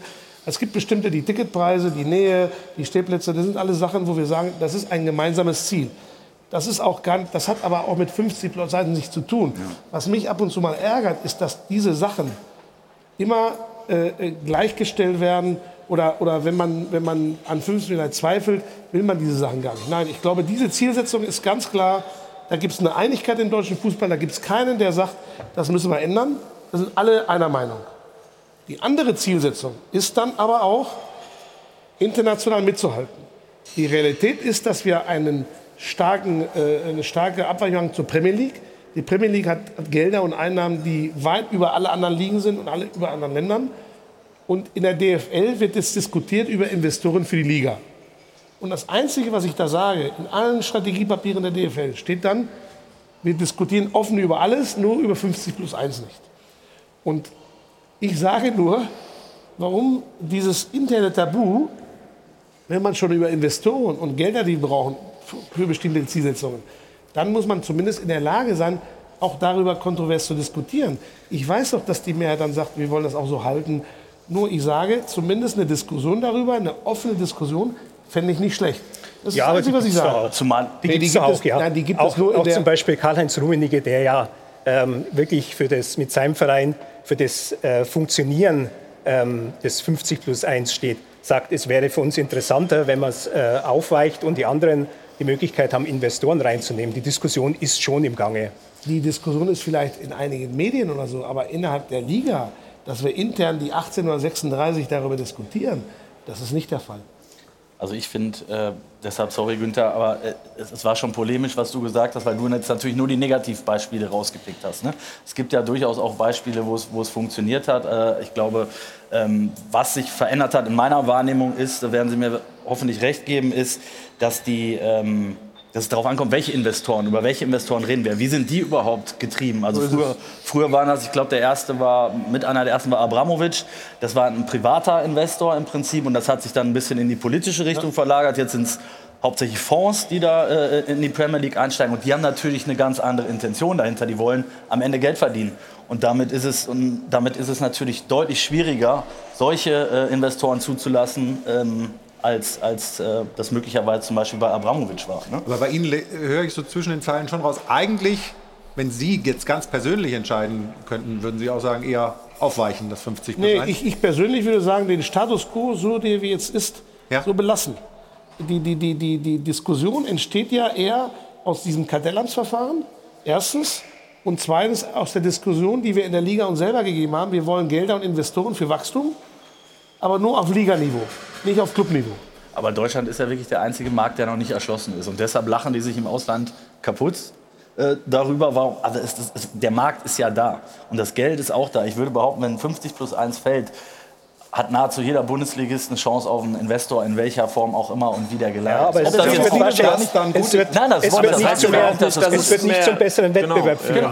Weil, weil, nämlich die großen Investoren, die gehen dort rein, äh, wo es ja, wirklich interessant ist. Also ich weiß mal, auf der Jahreshauptversammlung des FC Augsburg äh, hat der damalige Präsident Klaus Hoffmann gesagt, ihr werdet doch nicht glauben, dass irgendjemand in China für sich, äh, äh sich für uns interessiert. Ja? Äh, für den FC Augsburg wird nie viel abfallen. Die haben jetzt zwar einen mit dem David Blitzer, das ist aber ein relativ kleiner Investor und es ist über ein persönliches Verhältnis äh, von damals Klaus Hofmann zustande gekommen. Aber, aber die, die großen Firmen, die werden sich immer für die Großen interessieren und zum Beispiel der FC Bayern München. Ja, hat ja auch einmal mit Gazprom angebandelt vor ein paar Jahren, kurz nachdem die bei Schalke eingestiegen waren. Da ist Alexei Miller, der immer noch Gazprom-Chef ist, ist in München gelandet.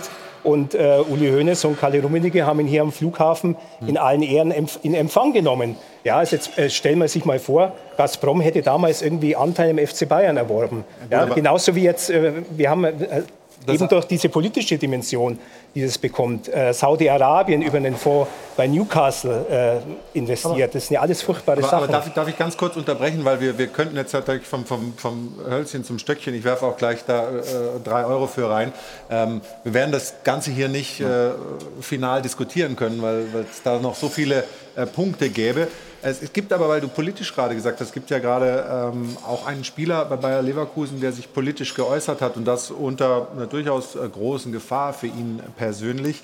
Ähm, Asmun äh, heißt er und äh, spielt für die Nationalmannschaft äh, des Iran und äh, hat sich da ganz klar positioniert zu den Geschehnissen in diesem Land. Aber Jana, du hast die ganzen Hintergründe.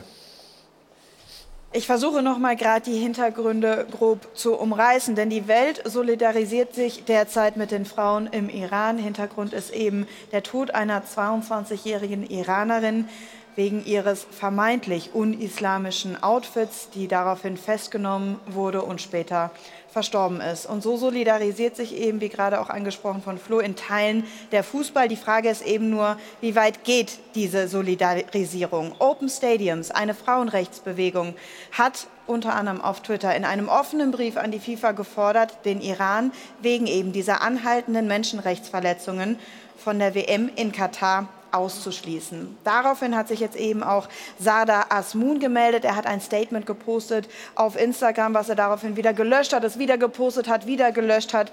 Der Wortlaut war der folgende. Wegen der Regeln in der Nationalmannschaft durften wir nichts sagen, aber ich kann kein Schweigen mehr ertragen. Schämt euch alle, wie leichtfertig Menschen ermordet werden. Lang leben die iranischen Frauen. Die ultimative Bestrafung wäre, dass sie mich aus dem Team werfen, was aber ein kleines Opfer im im Vergleich zu jeder einzelnen Haarsträhne einer iranischen Frau wäre. Sehr starkes Statement.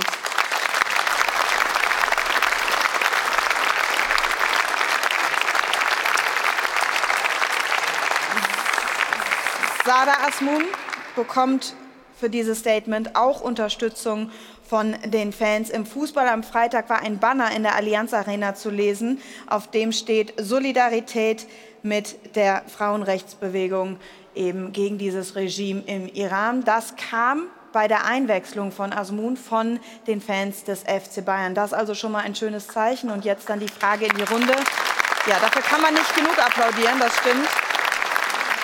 Jetzt dann die Frage noch in die Runde an äh, Fernando Caro. Was tut man denn, um den Spieler, den eigenen Spieler an der Stelle zu unterstützen?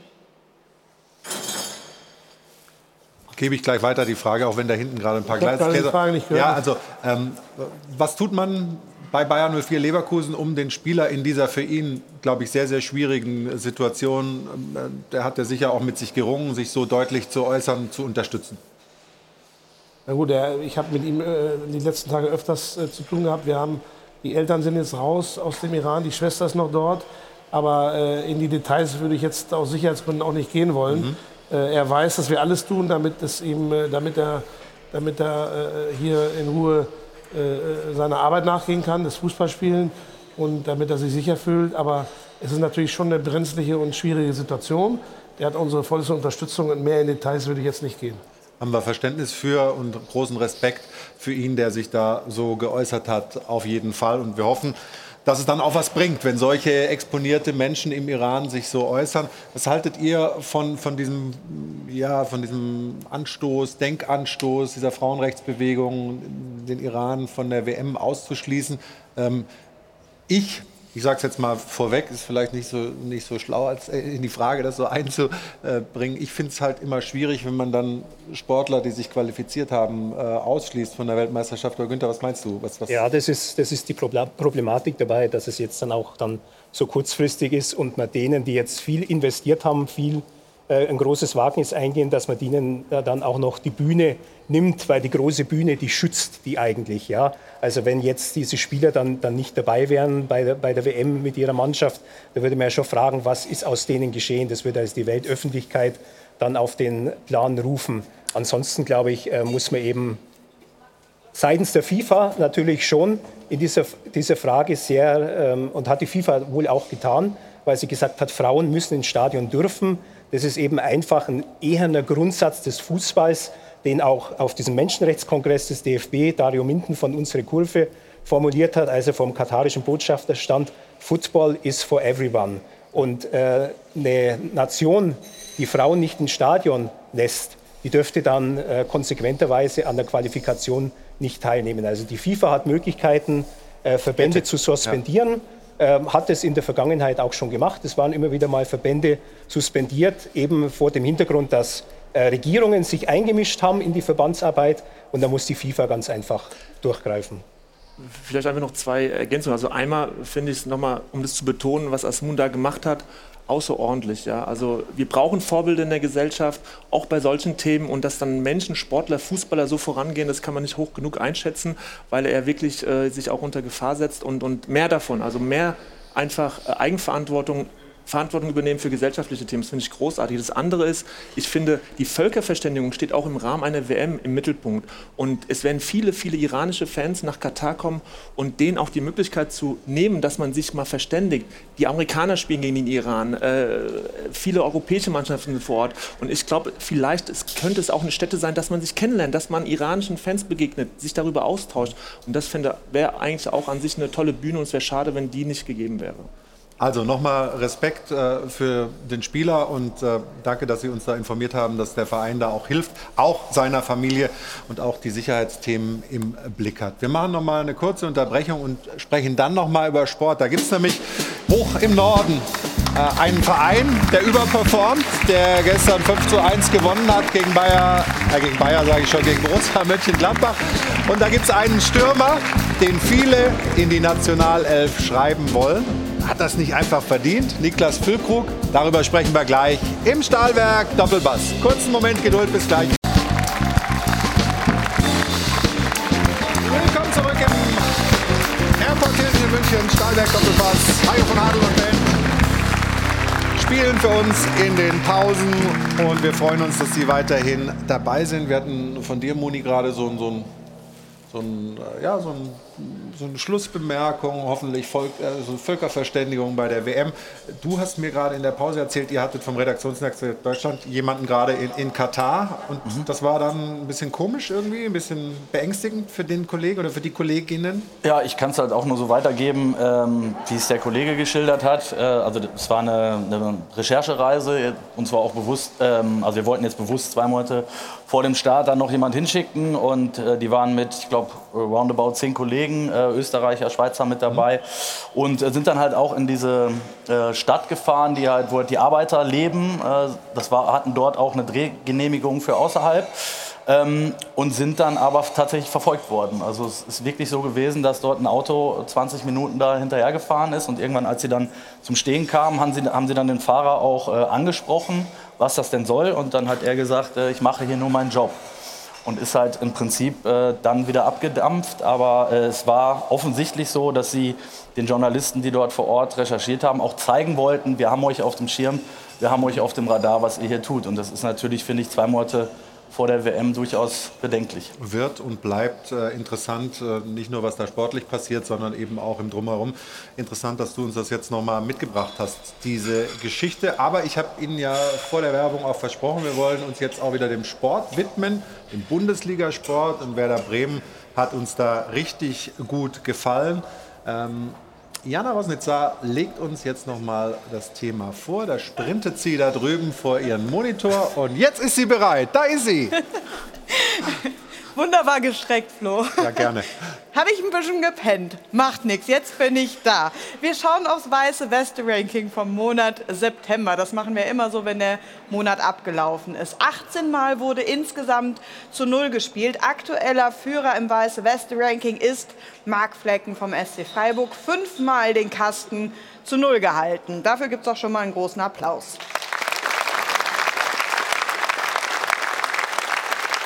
18 Mal zu Null gespielt bedeutet natürlich auch 18 mal 50 Euro für unser Phrasenschwein am Ende für den guten Zweck von Schöner Wohnen Polarweiß. Das macht für den Monat September dann 900 Euro insgesamt. Auch dafür nochmal einen Applaus. Vielen Dank.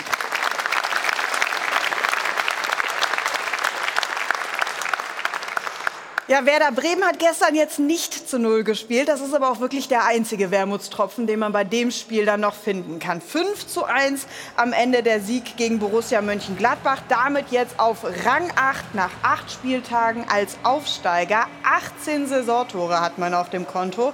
Besser sind in der Offensive nur die Bayern. Ja, und wer hat daran einen maßgeblichen Anteil? Natürlich Niklas Füllkrug. Der steht bei sieben Saisontoren, ist damit Nummer eins in der Torschützenliste. Und der letzte Bremer, der nach acht Spieltagen so torreich unterwegs war, war tatsächlich in Bremen Miro Klose. Das war in der Saison 2005, 2006. Und jetzt denken Sie sich, wo will die Frau denn jetzt hin? Ja, bei der WM 2006, wer wurde da Torschützenkönig? Miro Klose. So, und da sind wir doch gleich beim Thema. Was ist denn eigentlich mit Niklas Füllkrug und der WM? Die Stimmen im Netz werden lauter. Wir schauen aufs Teamfoto von gestern Abend nach diesem Spiel. Einer fehlt, Niklas Füllkrug, und die Fans vermuten, das kann doch nur aus einem Grund sein. Der muss gerade das Deutschland-Trikot anprobieren und für Panini-Bilder posten. Hansi Flick bekommt Bremen-Verbot, wenn er nicht Füllkrug mit zur WM nimmt oder auch von Werder aktuell. Ich war schon lange nicht mehr auf Twitter, aber Lücke für Deutschland. Also die Stimmen werden lauter und ich bin sehr gespannt, was die Runde dazu sagt.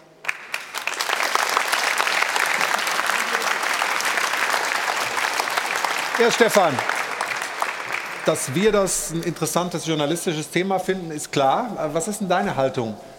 Glaubst? Ist ja, ist ja relativ einfach. Also das Leistungsprinzip soll ja zählen. Mhm. Und wenn das äh, auch bei Hansi Flick angekommen ist, dann muss Füllkrug mit zur WM, ja. Wenn er die Leistung in den nächsten Wochen hält. Also deutliches Statement von dir. Ähm, glaubst also, du? Ich, also ob ich es glaube, äh aktuell, also was ich glaube, ist, dass Hansi Flick einen Stürmer mitnehmen wird, einen, einen Typen, mhm. einen Neuner, nennt es wie man will, äh, für die besonderen Momente. Das hat er jetzt auch schon angekündigt. Er hat 26 Mann, äh, die er mitnehmen darf. Ich glaube, dass er diesen Platz freihalten wird. Da gibt es ein paar Kandidaten. Äh, dass Füllkrug einer von denen ist, steht, glaube ich, außer Frage. Ich würde halt eine Lanze für ihn brechen wollen, weil ich glaube, er ist halt ein, ein Stürmer, den wir so nicht haben. Ne? Er, man sieht es jetzt auch bei dem, bei dem Tor, ähm, wie er da hingeht. Der hat eine unglaubliche Willensstärke. Stärke. Das hat Leverkusen zum Beispiel auch schmerzhaft gemerkt, glaube ich, wenn ich mich an das Kopfballduell gegen Tar erinnere, wo er eigentlich im Nachteil ist. Mhm. Ähm, das ist ein Willensstürmer, das ist einer, der, der eine Mannschaft auch mitreißen kann. Und ich glaube, für so den einen Moment ähm, könnte das genau der richtige sein. Und äh, aktuell gibt es keinen besseren glaube, Hansi Flick folgt dem sogenannten Potenzialprinzip. Das hat er im Juni oh, jetzt äh, kompliziert. in der Nations League erklärt, dass er, da ging es um Leroy Sané, ja, warum der nicht so ins Laufen kommt. Und da äh, hat er erklärt, er sieht zusammen mit seinem Trainerteam beim Spieler zunächst mal das Potenzial. Mhm. Und wenn ein Spieler ein Potenzial, ein hohes Potenzial mitbringt, dann hat er bei Hansi Flick einen Bonus. Und dann versucht er eben mit seinen Kollegen den ins Laufen zu bringen. Also grundsätzlich äh, stellt er seine Mannschaft, seinen Kader schon so zusammen, dass da eigentlich die besten, die vermögendsten Spieler drin sind von ihrem Talent. Allerdings hat er jetzt, ähm, ich glaube, du hattest sogar gefragt, in, äh, ja. Bei der Pressekonferenz äh, eben kon konkret auf Füllkrug, hat er gesagt, er spricht jetzt von einer Wenn-Dann-Strategie. Also 26 Plätze, wir haben drei mehr. Ja, wir können einen mitnehmen, der vielleicht jetzt nicht vom Potenzial her so ist wie Timo Werner, weil Timo Werner zum Beispiel, glaube ich, äh, hat trotzdem ein größeres Potenzial, weil er eben in jüngeren Jahren äh, schon viel weiter ist. Niklas Füllkrug ist, Aber es ist ja nicht 29. Füllkrug oder Werner. Nein, nein, aber es ist einfach eine Ergänzung und deswegen glaube ich schon, dass es äh, schon deutlich in Richtung Niklas Füllkrug gehen könnte. Äh, es gibt ja auch ähm, manchmal im, im, im Fußball, gerade bei Stürmern, dass die sich ein bisschen später entwickeln. Ja? Also Nils Petersen, da ging das so langsam in der Karriere. Äh, Füllkrug musste auch über verschiedene Widerstände. Es gibt allerdings auch immer wieder hervorragende Bundesliga-Stürmer, die in der Nationalmannschaft keine Rolle spielen. Alex Meyer hat kein Länderspiel. Früher ein Fritz Walter beim VfB Stuttgart, der eine. Tormaschine war. Hm. Martin Max ist einmal kurz eingesetzt worden, damit, so, damit halt eine Ruhe ist. Äh, bei denen, Aber das die ihn alles fordern. Zeiten, da Ja, und man, hatte die man, man deutsche kann auch Nationalmannschaft Antworten mal kürzer halten und mal auf den Punkt kommen. Die Frage war doch einfach nur Füllkrug ja oder nein. Jetzt wollen wir nicht zu Max springen und hast du nicht gesehen? Du hast gesagt Potenzial. Hat er Potenzial für die WM in sechs Wochen, ja oder nein? Für gewisse Spiele hat er ein Potenzial. Geht doch.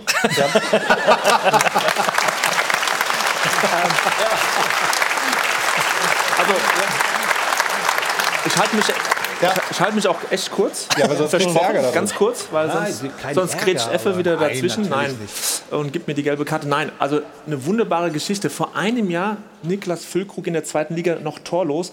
Und ich meine, wir, wir sehen uns nach solchen Geschichten und wir wollen solche Geschichten. Und dieser emotionale Faktor spielt eine Rolle. Also, dass es einfach eine Riesengeschichte ist. Der Typ ist gut und im Moment bringt er die Leistungen. Von daher spricht einfach vieles dafür. Und er ist ja einer, der nicht nur irgendwie angeschossen wird und dadurch äh, Tore reinstolpert, sondern guck mal, was er, was er vor dem 5 zu 1 gemacht hat. Die Vorbereitung.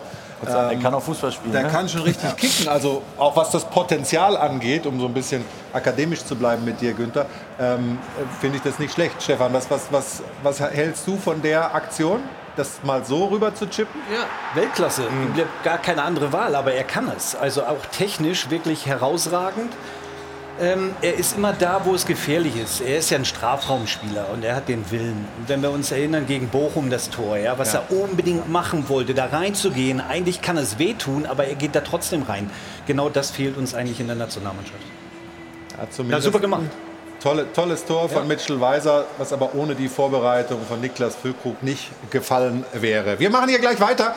Äh, vorher kommt aber die Kollegin Anna Dollack. Die guckt mal auf die Wettquoten zum Sonntagsspiel Schalke-Augsburg für Sie. Anderthalb Minuten, dann reden wir weiter hier auch über dieses Spiel Bremen gegen Gladbach. Ein bisschen von der anderen Seite. Was ist mit Gladbach los? Die waren doch vor ein paar Wochen noch so stark und jetzt so eine Leistung. Wie geht das? Zunächst aber Anna Dollack. Vielen Dank, Anna Dollack. Von den Quoten des heutigen Spiels nochmal zurück zu gestern Abend, zum Topspiel. Wie erklärst du dir das, Stefan, die Leistung von Borussia Mönchengladbach? Schon in der fünften Minute gegen Bremen mit 2 zu 0 durch Duxch in Führung. Gibt es eine Erklärung, eine naheliegende? Ja, das wird mich ja drei Euro kosten. Kannst du es ja ein bisschen anders formulieren. D- wenn du nach 13 Minuten 3-0 zurückliegst, dann kannst du mal davon ausgehen, dass mal gar nichts funktioniert hat. Ähm, und wenn du dann nicht im Spiel drin bist, dann guckst du dich auch nur an und, und hast dann auch keine Lösung. Ne? Es ist ein bisschen komisch, weil ich habe gedacht, sie sind relativ stabil. Ich hätte auch nie gedacht, mal, dass wie sie die Bremer auch kriegen. den Ball jagen natürlich. Das ist schon gut auch, was die machen ne? Im, im, im Pressing. Und dann direktes Spiel und so weiter. Ja, ne? das Tor war perfekt rausgespielt. Also das war richtig, richtig gut. Du kannst auch mal in so Spielen wirklich mal unter die Räder kommen. Also das habe hab ich auch mal gehabt. Gegen Lyon zum Beispiel, falls man sich daran erinnert. Wo du wirklich Da hat der gedacht, Franz hinterher gesagt, er ja, wo du gedacht hast, was ist hier los? Also du warst noch gar nicht Seeler. da Mhm. und liegst schon Uwe 3-0 oder hin. Uwe Seeler, Traditionsmannschaft. Traditionsmannschaft. Sorry. Ja. Wie? Uwe Seeler, Hat er Traditionsmannschaft, gesagt? war damals auf dem Bankett. Ja. Ja, hat er recht gehabt. Ja. Aber was, was, was so. Stefan gerade sagte, ne, man hatte nach dem RB-Spiel äh, das Gefühl, das war so ein bisschen das Knackspiel für Genau, Gladbach dass in sie die gefestigt. Ja. stabil sind, dass denen das nicht mehr passiert. Aber wenn du denn fünf, fünf tun schon weh. Ne? Fünf, aber was ich jetzt auch noch mal kurz zurück zum Spiel sagen muss, was ich auch taktisch nicht so wirklich verstanden habe, dass Christoph Kramer fast eine falsche Neun spielt, ja, als Zehner extrem offensiv. Hat er zuletzt aber Gegen auch RB super gespielt. Ja. Sehr gut vor zwei Wochen. Vor, vor zwei Wochen gegen RB waren sie alle gut, aber das jetzt als Hauptgrund zu nehmen, ist ja Quatsch. Also für mich gehört Christoph Kramer nicht auf die Zehn, aber das ist nicht der Hauptgrund für diese Niederlage gegen Bremen. Bremen war einfach zu gut. Punkt. Und dann kamen natürlich so ein paar Dinger dazu, wie dieses Eigentor von Benzebaini. Das ist ja auch Stark. so. Ja, Den wirklich musst du schön. erst mal so machen. Muss man, muss man erst mal so machen. Wir können hier jetzt natürlich spotten, ist ein bisschen gemein, aber wir gucken es uns äh, vielleicht gemeinsam Nein, aber so mal darf an. er Ich- ja nicht hingehen, ich oder? Weiß, ich weiß bis jetzt noch nicht, und wir haben es uns heute Morgen, Stefan und ich, auch in der Besprechung schon fünfmal angeguckt, was wollte er eigentlich machen? Wollte er den mit der Hacke irgendwie oder muss er nicht mit der Innenseite ins Aus? Ich weiß auch nicht. Na, er muss mit der Innenseite logischerweise dahin gehen und nicht mit der. Da für Krug übrigens, ne? Ja, mit Tunnel, Tunnel gegen. mit, der, mit der Außenseite. Also, er wollte das elegant lösen. Er hat ja zwei tolle Tore geschossen, den Lupfer und den Fallrückzieher. Wahrscheinlich hat er gedacht, das löse ich jetzt auch mal so schick, was in die Hose gegangen ist. Ich glaube, dass er entweder zum Sommer zurückspielen wollte oder ins Seiten aus, aber wir haben ja heute Morgen auch lange nach einer Antwort gesucht, ne? muss man auch mal sagen. Also, er hatte äh, bei dem letzten Spiel noch so einen wunderschönen Lupfer zum Tor und so weiter. Jetzt hat er in, in dem Spiel zwei Dinger drin gehabt, einmal mit dem Kopf Ich sage dir, wenn du das im Training heute zu ihm sagst, pass auf, ich flank zehnmal von außen und du machst den genauso bitte rein, wird das nicht funktionieren. Das ist halt im Fußball so. Der war einigermaßen durcheinander, würde ich sagen. Und ich glaube, das ist echt eine Qualität von Bremen. Wir haben es in Dortmund gesehen. Die haben im Moment diese Qualität, so eine Wucht zu entwickeln. Ja? Dass die wirklich in so ein Spiel gehen oder in verschiedenen Phasen eines Spiels wirklich so eine Wucht entwickeln können, dass du als Abwehrspieler so durcheinander kommst, dass du dann solche Fehler machst. Also das war ja gestern die ersten 13 Minuten, das war ja wie so ein, wie so ein Sturm, der da hinweggefegt Ja, aber Weserstadion, Flutlicht und so weiter, das ist natürlich auch eine, eine, eine Wucht. Aber man dachte, das wäre vorbei. Ja, oder? ja, genau, weil das, ist- weil Ja. das bisher zu Hause nicht so richtig funktioniert hat. Aber Ole Werner ähm, scheint, da scheint das wirklich irgendwie, pass auf, 3 Euro. Ne? Wie, wie, so, wie, wie der Deckel oder wie Arsch auf Eimer oder also Deckel auf den Topf oder wie sagt man das? Ist egal, auf jeden Fall 3 Euro wert. Ähm, ich, Stefan guckt mich so gemein an, dass ich schon die Dinger nicht mehr rauskriege. Also es passt auf jeden Fall hundertprozentig da. Ne? Guter Typ. Guter Typ, passt nach Bremen, äh, wie du es gesagt hast, weil du es ja gesagt hast und schon bezahlt hast, darf ich es ja nochmal sagen, wie, der, wie der Arsch auf den Eimer. Und äh, ich glaube, in Bremen ist allgemein, ich weiß, ich habe diese Doku, ob ihr die gesehen habt, äh, die Dokumentation über Bremen, da kam auch sehr viel so ans, äh, ans Licht, wie dieser Verein funktioniert. Und ähm, ich glaube, dass es enorm wichtig war. Oh, da hat einer, äh, Gesundheit sagen wir da, da hat einer ordentlich äh, genossen da hinten. Das war, aber das, das ist manchmal gar nicht eine Erkältung, sondern in Bayern gibt es ja diesen berühmten Schnupftabak. Wahrscheinlich haben wir gerade. Also, es ist herrlich, was hier alles passiert in diesem Stahlwerk Doppelpass. Äh, wir machen mal eine kurze Unterbrechung und sprechen dann über Eintracht Frankfurt. Äh, die, ja, alles, alles passiert. Über Eintracht Frankfurt, die den Tabellenführer geschlagen haben und mittlerweile richtig gut dastehen. Sind gleich wieder zurück.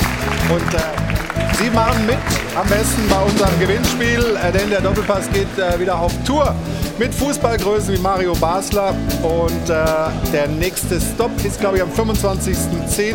in Kaiserslautern. Sie können äh, jetzt zwei Tickets gewinnen und dann melden wir uns gleich zurück beim Stahlwerk Doppelpass. Das ist die Telefonnummer, die SMS-Nummer. Einfach mitmachen und vielleicht dabei sein beim Doppelpass on Tour. Bis gleich.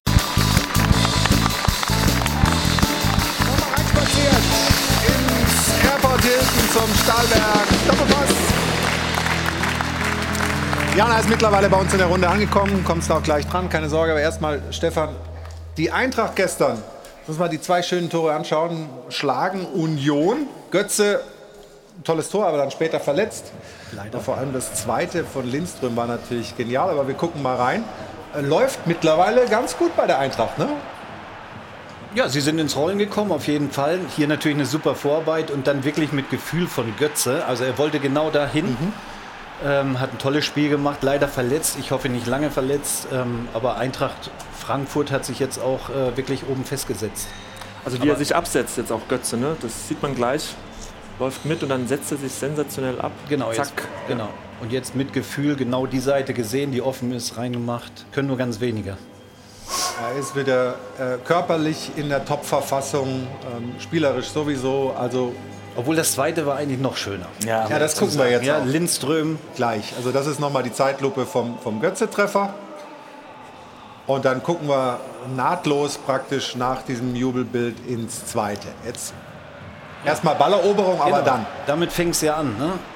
Jetzt ist er im Strafraum. Jetzt ist es natürlich schwer, einen Zweikampf da ihn zu stellen. Und wie er das macht, ja, herausragend. Also richtig, richtig schönes Tor. Wie du früher. Wie ich früher. nee, das. Ja, vielleicht. ich kann mich erinnern.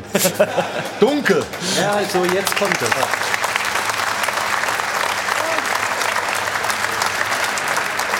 Also, Union bleibt oben dran, punktgleich mit äh, dem SC Freiburg.